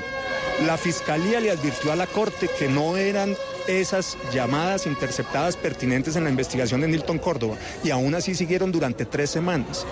21 mil llamadas e interceptaciones, Claro, yo- mensajes de WhatsApp. Di- Camila, discúlpeme. perdón, termino. 21 mil. ¿Usted cree que había algún investigador del CTI que no reconociera la voz de Uribe? Que Uribe no se identifica como Álvaro Uribe, Pero que la por gente eso- no le dice presidente Por eso y le aún así lo siguieron chuzando. Por eso le pregunto algo, doctor Nieto. Y es que usted dice que a pesar de que tiene desconfianza de la Corte Suprema de Justicia, respeta a la Corte Suprema de Justicia, pero por lo que se viene diciendo desde el fin de semana, con las manifestaciones, con lo que se está haciendo, pareciera, y por eso se lo pregunto, que se, que se quisiera desconocer una institución, que se quisiera desconocer la institucionalidad, que en este caso es la Corte Suprema de Justicia, que es la que investiga a los aforados en este país, ya sea el expresidente Uribe o cualquier otro. Pues yo no veo por qué se puede concluir de una cosa de la otra. Yo lo que estoy diciendo es que yo en lo personal tengo una profunda desconfianza en relación con la Corte, la he manifestado públicamente, lo he escrito lo he dicho, lo estoy diciendo aquí de nuevo. Y tengo razones y las estoy explicando y podría ir más allá de las que estoy diciendo en este momento. Habría otras cosas que son inexplicables. Usted, por ejemplo, Camila, dígame cómo es posible que se haya cerrado la etapa probatoria en el caso de, de Luis Alfredo Ramos hace tres años y no haya sentencia. Eso no tiene explicación ninguna. La Corte, la verdad es que es una Corte que no genera tranquilidad ni seguridad. Esta misma Corte, hay que decirlo, es la Corte que liberó a Santrich. Bueno, a mí me parece que las razones para desconfiar son todas. Yo, sin embargo, digo que al menos en relación con esta actual ha habido una cierta renovación de sus integrantes. La mayoría son nuevos. Ojalá actúen en derecho. Eso es lo único que podemos Pero, esperar. señor- Ahora, Camila, Nieto. usted solamente piense en el Estado de Derecho colombiano, lo que puede significar que ninguno de los expresidentes anteriores con problemas judiciales enormemente graves, Samper con el proceso 8000 para dar un nombre, nunca haya rendido ni siquiera una versión libre y que a Uribe lo estén llevando en este momento a una indagatoria y que no le hayan permitido, Pero, como él pero doctor Nieto, es que, libre, es que permítame, yo lo interrumpo porque ahí es donde empiezan las comparaciones que confunden a la gente. Lo que pasa es que el expresidente Uribe en este momento está en la Corte Suprema de Justicia no porque haya una venganza política ni mucho menos, sino porque el expresidente Uribe puso esta denuncia siendo senador. Y siendo senador es competencia de la Corte Suprema de Justicia. El, el- el expresidente Ernesto Samper en ese momento era competencia de la Comisión de Así como lo es el expresidente Juan Manuel Santos, que es sujeto de la Comisión de Acusaciones. En este caso, por cómo funciona el ordenamiento de nuestro país, siendo el senador Uribe congresista, así haya sido expresidente, la Corte Suprema de Justicia es la que lo tiene que investigar. Y esa es la razón, porque entonces hacen unas comparaciones como si fuera simplemente arbitrario que al expresidente Uribe lo quieren llevar a la Corte y a otros expresidentes no. No, yo no me refiero a esta corte en particular y además estamos hablando de muchos años de diferencia entre una cosa y otra. Pero no deja de ser una realidad y no deja de ser una paradoja, Camilo. Y creo que los ciudadanos se hacen las mismas consideraciones que me hago yo. Más allá de quien tenga la competencia dentro del sistema para la investigación y juzgamiento, la verdad es que Ernesto Samper ni siquiera rindió una versión libre o César Gaviria por los temas relacionados con la catedral, o Santos en los temas de Odebrecht y la financiación ilegal de la campaña, o los contratos, celebración indebida de contratos y concierto de delinquir que están vinculados al tema de Odebrecht. Es que justamente, justamente lo que le estaba diciendo Camila, yo creo que, que es importante aclararlo, porque es que el presidente Uribe también tiene muchas investigaciones abiertas en el Congreso que tendrán que surtir su proceso como el resto de los expresidentes. Esta en este momento es de la Corte Suprema. Pero yo le quiero preguntar una cosa específicamente, doctor Nieto. Eh, hay paramilitares también, como el mismo Monsalve, que dicen que Uribe, eh, que Cadena lo estaba presionando por Uribe para cambiar su testimonio. ¿A usted no le parece que esto es una razón suficiente para que la Corte investigue? Es que la Corte todavía no ha dicho que Uribe es culpable. Y entendiendo que la Corte está ejerciendo su derecho, ¿no le parece irresponsable que miembros del gobierno, como el señor Francisco Santos, digan esta mañana que esa Corte Suprema cartel de la toga va a investigar a Uribe y empiece a, a, a insultar a los, a los magistrados de la Corte así? ¿Esto no le parece irresponsable con el país? Mire, yo no soy funcionario de gobierno, ni siquiera soy un senador, un representante, soy un ciudadano común y corriente. De su opinión sobre los funcionarios del gobierno. Y mi opinión sobre eso es que los funcionarios de gobierno tienen que ser sumamente cuidadosos. Pero eso que está expresando Francisco Santos es la opinión de muchos. Yo lo he dicho acá. Esta corte produce desconfianza. El cartel de la toca es una realidad. Y genera desconfianza. Se han tomado decisiones con sesgo político e ideológico en esta Corte Suprema de Justicia, no hay duda. Y el caso de Santrich es también cierto. Usted no deje de pensar, y la gente lo tiene que saber, que esta misma sala especial de instrucción fue la que generó la libertad de Santrich. Y Santrich se voló, teniendo una, una solicitud de extradición de los Estados Unidos. Y a Uribe, que pide que le den versión libre, no se la dan y lo citan a indagatoria. Hombre, para el ciudadano común y corriente, por muchas explicaciones que usted quiera darle, ese tipo de cosas resultan contrarias a su conciencia, molestan, repugnan. Esa es la realidad. Y uno puede darle todas las explicaciones formales a esto. Yo no tengo la menor duda que la Corte Suprema de Justicia tiene el derecho, insisto, lo tiene, por supuesto. Es más, tiene la obligación de investigar. Pero ¿por qué niega la versión libre? ¿Por qué cita indagatoria? ¿Por qué legaliza las chuzadas? ¿Por qué se inventa una mentira? Y es una mentira clarísima de que el teléfono de Uribe era parte de la investigación contra Nilton Córdoba. Lo que es evidentemente falso. ¿Por qué sigue con las chuzadas tres semanas después de que la fiscalía le dice que ese teléfono no tiene relevancia en la investigación con, con Nilton Córdoba? ¿Por qué no hace públicas las 21 mil llamadas y mensajes de WhatsApp como lo pide el presidente Uribe? ¿Por qué le filtran a los periodistas antiuribistas parte de esas llamadas y lo hacen además Sí. con unas transcripciones que no corresponden. Hombre, la verdad es que en esto uno tiene que ser especialmente cuidadoso y yo creo que la Corte no lo ha sido. Oiga, doctor Nieto, después de escuchar a la senadora Paloma Valencia, que acaba de estar con nosotros, y escucharlo a usted, está claro que los uribistas, al menos ustedes, no creen ni, ni un poco en la independencia de la, de la Corte, en su autonomía, en su objetividad y neutralidad. ¿Qué van a hacer, qué han pensado hacer y qué va a pasar con el país si la decisión de la Corte es adversa al expresidente Uribe? Yo confío en que no sea. Uno no ve en lo que se conoce del expediente absolutamente nada contra el presidente que sea serio, que constituya una prueba. Acuérdese además que aquí hay presunción de inocencia y que cualquier duda se tiene que resolver a favor de la persona investigada. Aquí para que se pueda establecer responsabilidad tiene que haber plena prueba, inequívoca, que no pueda ser objeto de controversia. Eso no se ve por ningún lado. Y sí, lo cierto es que muchos de nosotros tenemos profunda desconfianza. Y el ciudadano común y corriente sigue con preguntas que son importantes. El presidente Uribe rindiendo indagatorio. Y los comandantes de las FARC, ellos sí condenados múltiples veces por crímenes de lesa humanidad y crímenes de guerra, ocupando curules regaladas en el Congreso. Eso usted no se lo puede explicar a un ciudadano de a pie. El ciudadano de a pie no logra entenderlo. Y con razón, no tiene sentido. Sí, doctor Nieto, eh, todas estas declaraciones pues que está dando en este momento entran dentro del mismo, dentro de lo mismo que estamos discutiendo, que es el estado de opinión. Si usted habla del cartel de la toga para atacar a la corte, pues entonces cualquier persona le podría decir a usted también que Uribe en la actualidad está vinculado a 59 procesos, 45 en la comisión de acusación de la Cámara y 14 en la Corte Suprema de Justicia, o podría resaltar el escándalo de las chuzadas del DAS y digamos lo que le hicieron a, periodistas como la periodista Claudia Julieta Duque o como Daniel Coronel que se tuvo que ir del país. Entonces, eh, si es a la Corte Suprema de Justicia, pues entonces también hay que mirar eh, por el otro lado que también hay escándalos que tiene el presidente Uribe. Mi pregunta, doctor Nieto, para usted es si hoy eh, y de ahora en adelante, porque este es un primer paso, las determinaciones de la Corte Suprema no le son favorables al expresidente Uribe, ¿qué piensan hacer ustedes como partido? Y eso es exactamente lo que está haciendo usted. Usted está asumiendo posición. Lo esconde detrás de una pregunta, pero asume una posición. No, por Me supuesto, no, porque es que Yo no, tengo no, una porque es que usted, con usted. Yo no soy periodista, yo soy un No, son hechos. Usted Son en su hechos. posición, Son hechos. usted- bueno, pero el lo que estoy diciendo yo son hechos, hecho. no son opiniones, son hechos. Bueno, los procesos no me los inventé perfecto. yo, son hechos. Las cartel de chuzadas del DAS no son hecho. opiniones, son hechos. Bueno, perfecto, pero no tiene nada que ver con la investigación con Uribe. Y en todo caso, y lo que es claro, es que lo que yo estoy señalando en relación con los problemas de este caso concreto con Uribe sí son una realidad. Hay manifestaciones antiuribistas del magistrado Barceló, que fue el magistrado que inició el proceso. El tema de las chuzadas a Uribe se lo estoy poniendo como un hecho y usted no lo puede refutar. Para que no nos hablemos más para atrás, olvídese el cartel de la toga si eso quiere. Aunque uno de los magistrados de la sala está señalado en el cartel de la toga. Pero mire, Olvídese de eso. doctor Nieto, es que Ahí están los temas en relación con esta investigación. Claro, pero sobre, sobre esta investigación y como usted dice, mira, hay manifestaciones en contra del expresidente porque las hay, las hemos reportado durante toda la mañana, hay manifestaciones a favor del expresidente y queremos hablar si tanto, pues, ta- parte y contraparte quieren llevarnos hacia un estado de opinión y no respetar eh, al final un estado de derecho. Y estamos en, comunicación con el doctor José Fernando Izaza, quien es el exrector de la Universidad Tadeo Lozano y quien ha hablado mucho de este tema del estado de opinión.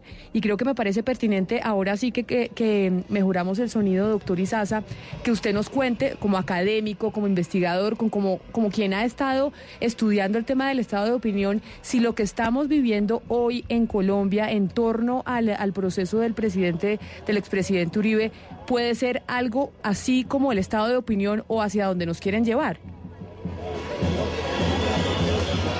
Hay que tener en cuenta una cosa, el estado de opinión es la fase más apropiada para las dictaduras peores y más sangrientas de derecha y de izquierda. Realmente cuando se habla de estado de opinión, todo el mundo se refiere a Hitler. Hitler creó un estado de opinión que le permitió jurídicamente asesinar a más de 6 millones de judíos, jurídicamente como el estado de opinión. y desencadenar la guerra mundial.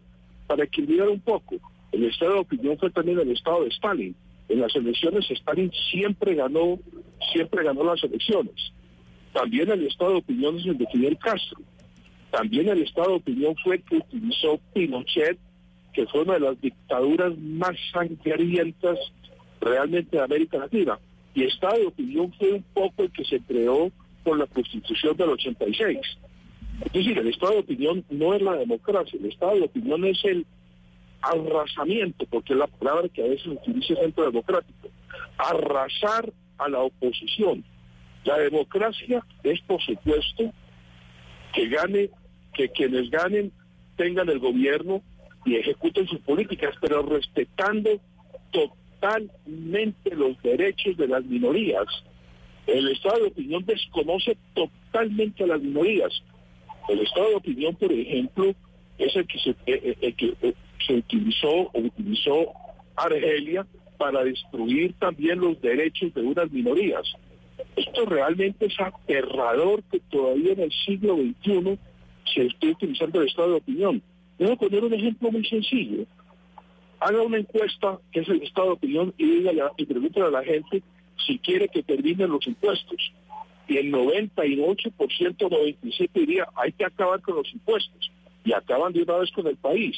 El estado de opinión lo ha utilizado el Centro Democrático seguramente porque vio que funcionaba muy bien en las dictaduras más sangrientas, pero no eso no es democracia, eso no es, al contrario, es acabar con la democracia. Los derechos de las minorías en muchas democracias modernas han sido preservados por las cortes. Yo le quiero preguntar específicamente eh, respecto al estado de opinión según el expresidente Álvaro Uribe, porque acabamos de escuchar al expresidente en un audio que pusimos decir que el estado de opinión para él es tener en cuenta conciencias colectivas en el Estado de Derecho. ¿A usted le parece que esta definición del estado de opinión por el expresidente Álvaro Uribe se refiere a lo que usted está hablando, a esta dictadura de las mayorías que podría ser nefasta para un Estado social de derecho? no es que me parezca, lo he oído directamente de él. Él ha planteado el estado de opinión y, olvidarse de los derechos de las minorías. Es que así fue como gobernó. Como gobernó, él decía, como yo tengo las mayorías, puedo golpear las minorías y las golpeó. Y las golpeó en forma dramática. No, no es que se me ocurra. Yo lo he oído a él y a sus áulicos hablando de que el Estado no es la mayoría arrasando las minorías.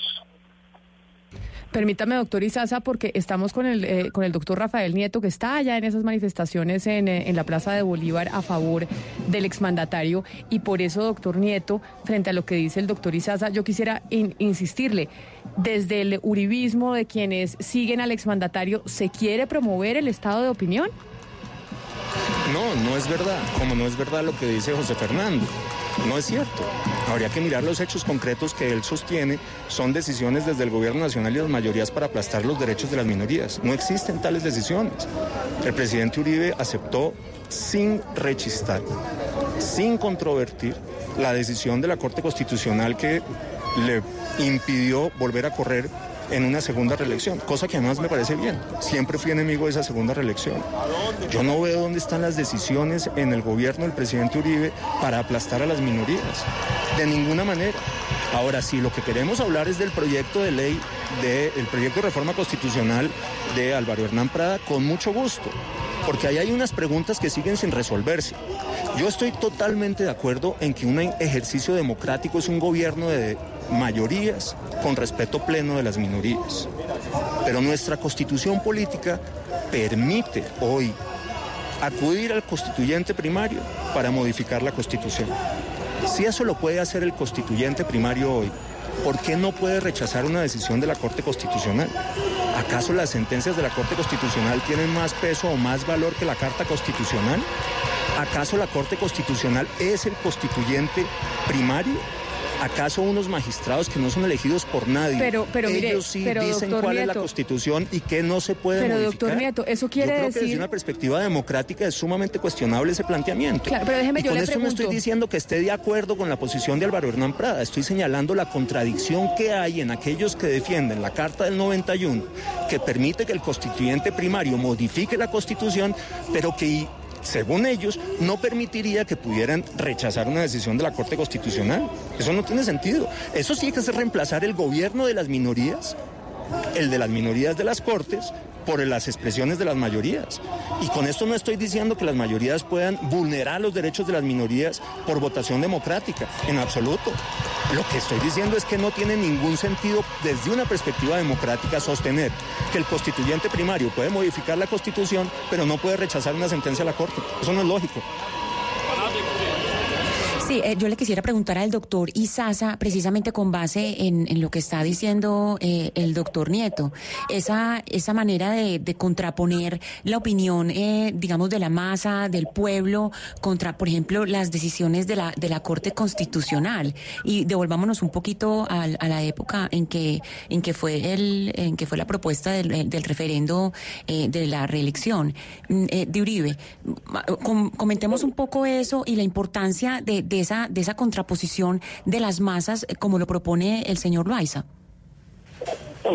Miremos un poco, por ejemplo, los derechos que ha preservado, han preservado las Cortes, no solamente en Colombia, sino también, por ejemplo, en como Estados Unidos. Esos derechos, si los someten a las mayorías, de pronto se pierden. Los, dere- lo- lo- lo- los derechos de las minorías sexuales, los derechos de los, de, de los afrodescendientes, los derechos de los indígenas. Si los somete a las mayorías, ejemplo, si usted somete a las mayorías los derechos de los indígenas en el Cauca, de pronto una campaña de Paloma Valencia les acabaría esos derechos.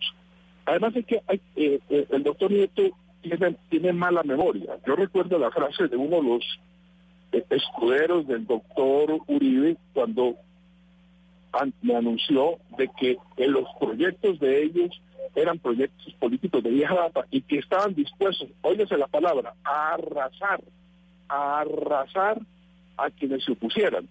Ese es el, ese es el gobierno de, de, de- las mayorías. No, el gobierno de las mayorías es respetando los derechos de las minorías. Me parece gravísimo que aquí la justicia esté sujeta al vaivén de una opinión pública cambiante. La justicia es independiente. Cualquier modificación a una justicia independiente pues es una ruptura yo no- ya no ya total no de la Constitución, es una ruptura total del Estado democrático, que eso es lo que les gusta a algunos del centro democrático, pero el, el país sí, sí tiene que reaccionar ante esa ante ese embrujo Sí. autoritario que se quiere volver a imponer. Sí. Doctor, doctor Nieto, eh, en esta entrevista que le estamos haciendo a, pues, a los protagonistas de los hechos de hoy, hablamos inicialmente con el doctor Prada, Álvaro Hernán Prada, y él definía el Estado de Derecho como la máxima expresión del, perdón, el Estado de opinión como la máxima expresión del Estado de Derecho. Para usted esa frase, ¿qué significa exactamente? No lo sé, no sé qué haya querido decir Álvaro Hernán Prada con eso. Yo vuelvo a insistir, a mí la frase no me gusta y no me gusta la idea del Estado de opinión. A mí me gusta el ejercicio democrático en un Estado de Derecho. Pero es un gobierno, ejercicio democrático en un Estado de Derecho, es un gobierno de mayorías. Son las mayorías las que tienen que ser respetadas. Por ejemplo, no hay Estado de Derecho y se viola la democracia como ocurrió con el plebiscito. El plebiscito se lo inventó Santos para tratar de, estoy usando las palabras de Benedetti, darle un golpe mortal al uribismo. Pero lo perdió. Después de haber Sí, cambiado las reglas de juego. Acuérdese, acuérdese, perdón un minuto. Déjeme terminar, por favor. Acuérdese que las reglas de juego decían que para la aprobación de un plebiscito se requería una mayoría del 50%, lo bajaron al 13%. Acuérdese que levantaron la prohibición que existía de participación de los funcionarios públicos en política para que todos pudieran participar. Sí, pero- Acuérdese pero que se le negó la, la- la financiación al no. Y acuérdese que perdieron. Y que la Corte Constitucional había dicho que había que respetar el resultado del plebiscito. Y esa misma Corte, por presión del gobierno, apenas unas semanas después, aceptó que hubiera una especie mire, de refrendación doctor- popular doctor Nieto, donde pusieron pero- al Congreso por pero- encima, déjeme terminar por favor, por encima al Congreso a través de una proposición que ni siquiera está arreglada en la ley quinta, que es la que, la que define las reglas de juego del Congreso por encima de la expresión ciudadana. Eso es lo que no puede pasar en una democracia. Y a ustedes se les olvida. es una cosa Nieto, realmente mire, mire, usted, usted ha expresado aquí la desconfianza que le genera la Corte Suprema de Justicia, esta, esta Corte Suprema de Justicia, ¿verdad? Y está basando en, la voluntad de las mayorías. Pero mire, esta misma Corte Suprema de Justicia que eh, permitió, según usted, facilitó la libertad de Santrich, fue la misma Corte Suprema de Justicia que absolvió al coronel Plazas, por ejemplo. Es decir, y en este momento, esta misma Corte que tomó una decisión que, que- ha sido cuestionada por, por los uribistas, por el sector uribismo- del uribismo, esa misma Corte absolvió al coronel Plaza por los hechos del Palacio de Justicia. De tal manera que sí podemos considerar, a partir de hechos objetivos, que la Corte Suprema de Justicia puede obrar en derecho y no movilizar a la mayoría para de alguna manera condicionar una decisión de la Corte Suprema de Justicia, que a eso es lo que, digamos, buena parte del país le genera desconfianza. En eso estoy plenamente de acuerdo con usted. Yo vuelvo a insistir. Estoy de acuerdo en el planteamiento final de lo que dice José Fernando, que dice que yo tengo mala memoria, él tiene memoria selectiva, porque yo le he pedido que me diga hechos concretos del presidente Uribe moviendo el estado de opinión y no ha podido. Me habla de las declaraciones de alguien del Centro Democrático, que no sé quién era, además nunca oí esas declaraciones, pero voy a suponer que sean ciertas. La memoria selectiva de José Fernando, pero comparto el planteamiento final y vuelvo a insistir en ese punto. El sistema de administración de justicia tiene que fallar en estricto derecho, con base en las pruebas que hay en un expediente, no con base en lo que ustedes digan en los medios de comunicación o lo que los ciudadanos digamos en las calles. Evidentemente, lo que tiene que hacer un sistema de administración de justicia y un magistrado que lo sea verdaderamente.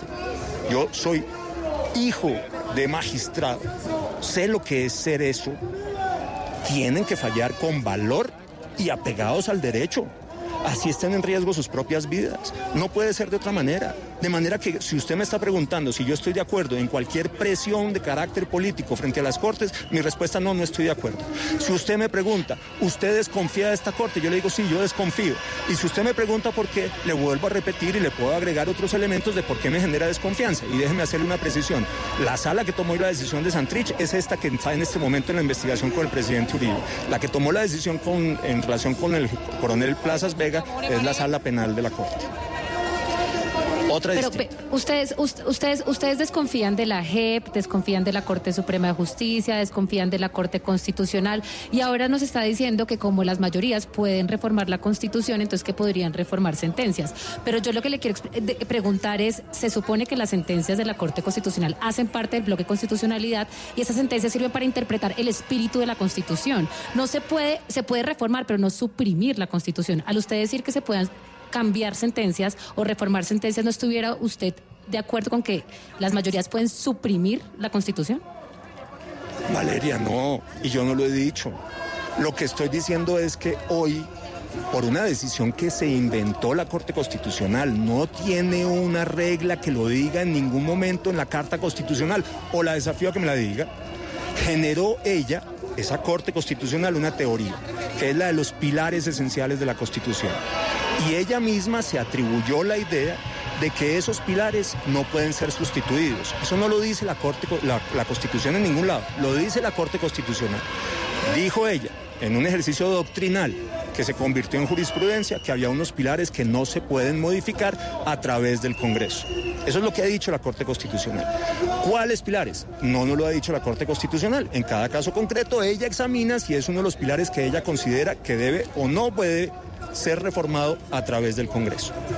Pero la Corte Constitucional nunca ha dicho, y no puede decirlo, que el pueblo no pueda modificar cualquier aspecto de la Carta Constitucional. Eso no lo ha dicho la Corte Constitucional, no lo puede decir.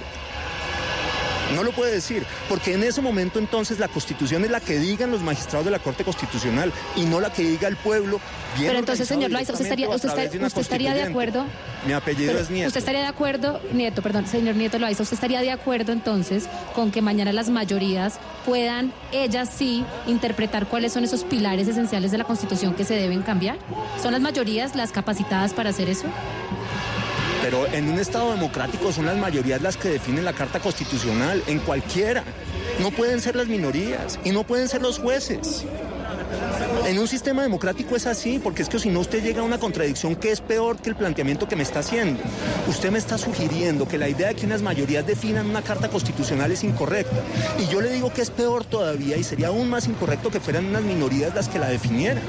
El ejercicio de la definición de la carta constitucional tiene que ser democrático o el pueblo directamente o a través de una constituyente, como nació la constitución del 91. Usted lo que no puede llegar es a la conclusión absurda de que eso no lo puede hacer el constituyente primario y que en cambio sí lo puede hacer una minoría expresada en una corte constitucional. ¿Quién creó la Corte Constitucional? La Asamblea Constituyente. ¿Quién le dio luz a la Asamblea Constituyente? Las mayorías en el constituyente primario que eligieron esa, corte, esa Asamblea Constituyente. Lo que estoy tratando de señalar es la contradicción profunda que hay en su planteamiento. Yo no estoy diciendo que las mayorías puedan arrasar con los derechos de las minorías, no pueden. Y además yo soy internacionalista, estoy plenamente convencido de que el límite, el límite del ejercicio de las mayorías está en los tratados internacionales de derechos humanos. Pero lo que no voy a aceptar de ninguna manera es un planteamiento que diga que las mayorías no pueden reformar la Constitución y en cambio las minorías expresadas en una Corte Constitucional sí lo pueden hacer. Eso no tiene sentido. Doctor eh, Rafael Nieto Loaiza, abogado, columnista, analista político, mil gracias por habernos atendido. Sé que está en medio de la marcha, se escucha así, pero queríamos también contar eh, con su opinión en medio de esta discusión sobre si estamos enfrentando o no, pues un planteamiento de un sector que quiere llevar eh, a Colombia hacia un estado de opinión o no. Y por eso era válido escuchar lo que usted tenía que decir. Mil gracias por habernos atendido. A usted, Camila, muchísimas gracias. Doctor Izaza, profesor Izaza, y esta también sería mi última pregunta para usted. ¿Usted cree que hoy lo que estamos viendo en las calles, en las manifestaciones que se están em, llamando de lado y lado en contra y a favor del expresidente Uribe, podría llegar a ser como una antesala del estado de opinión? ¿Eso podría llevarnos hacia allá o no? ¿O estamos hilando muy delgadito? la verdad las manifestaciones no son tan no son tan numerosas ni tan masivas. Eh, eso, eso, eso es muy importante. Ahora, hay otra cosa que a veces la memoria se falla. Cuando la Corte Constitucional aprobó la primera reelección de Uribe, todo el centro democrático, incluyendo el, doctor Nieto, felicitaban a la Corte Constitucional.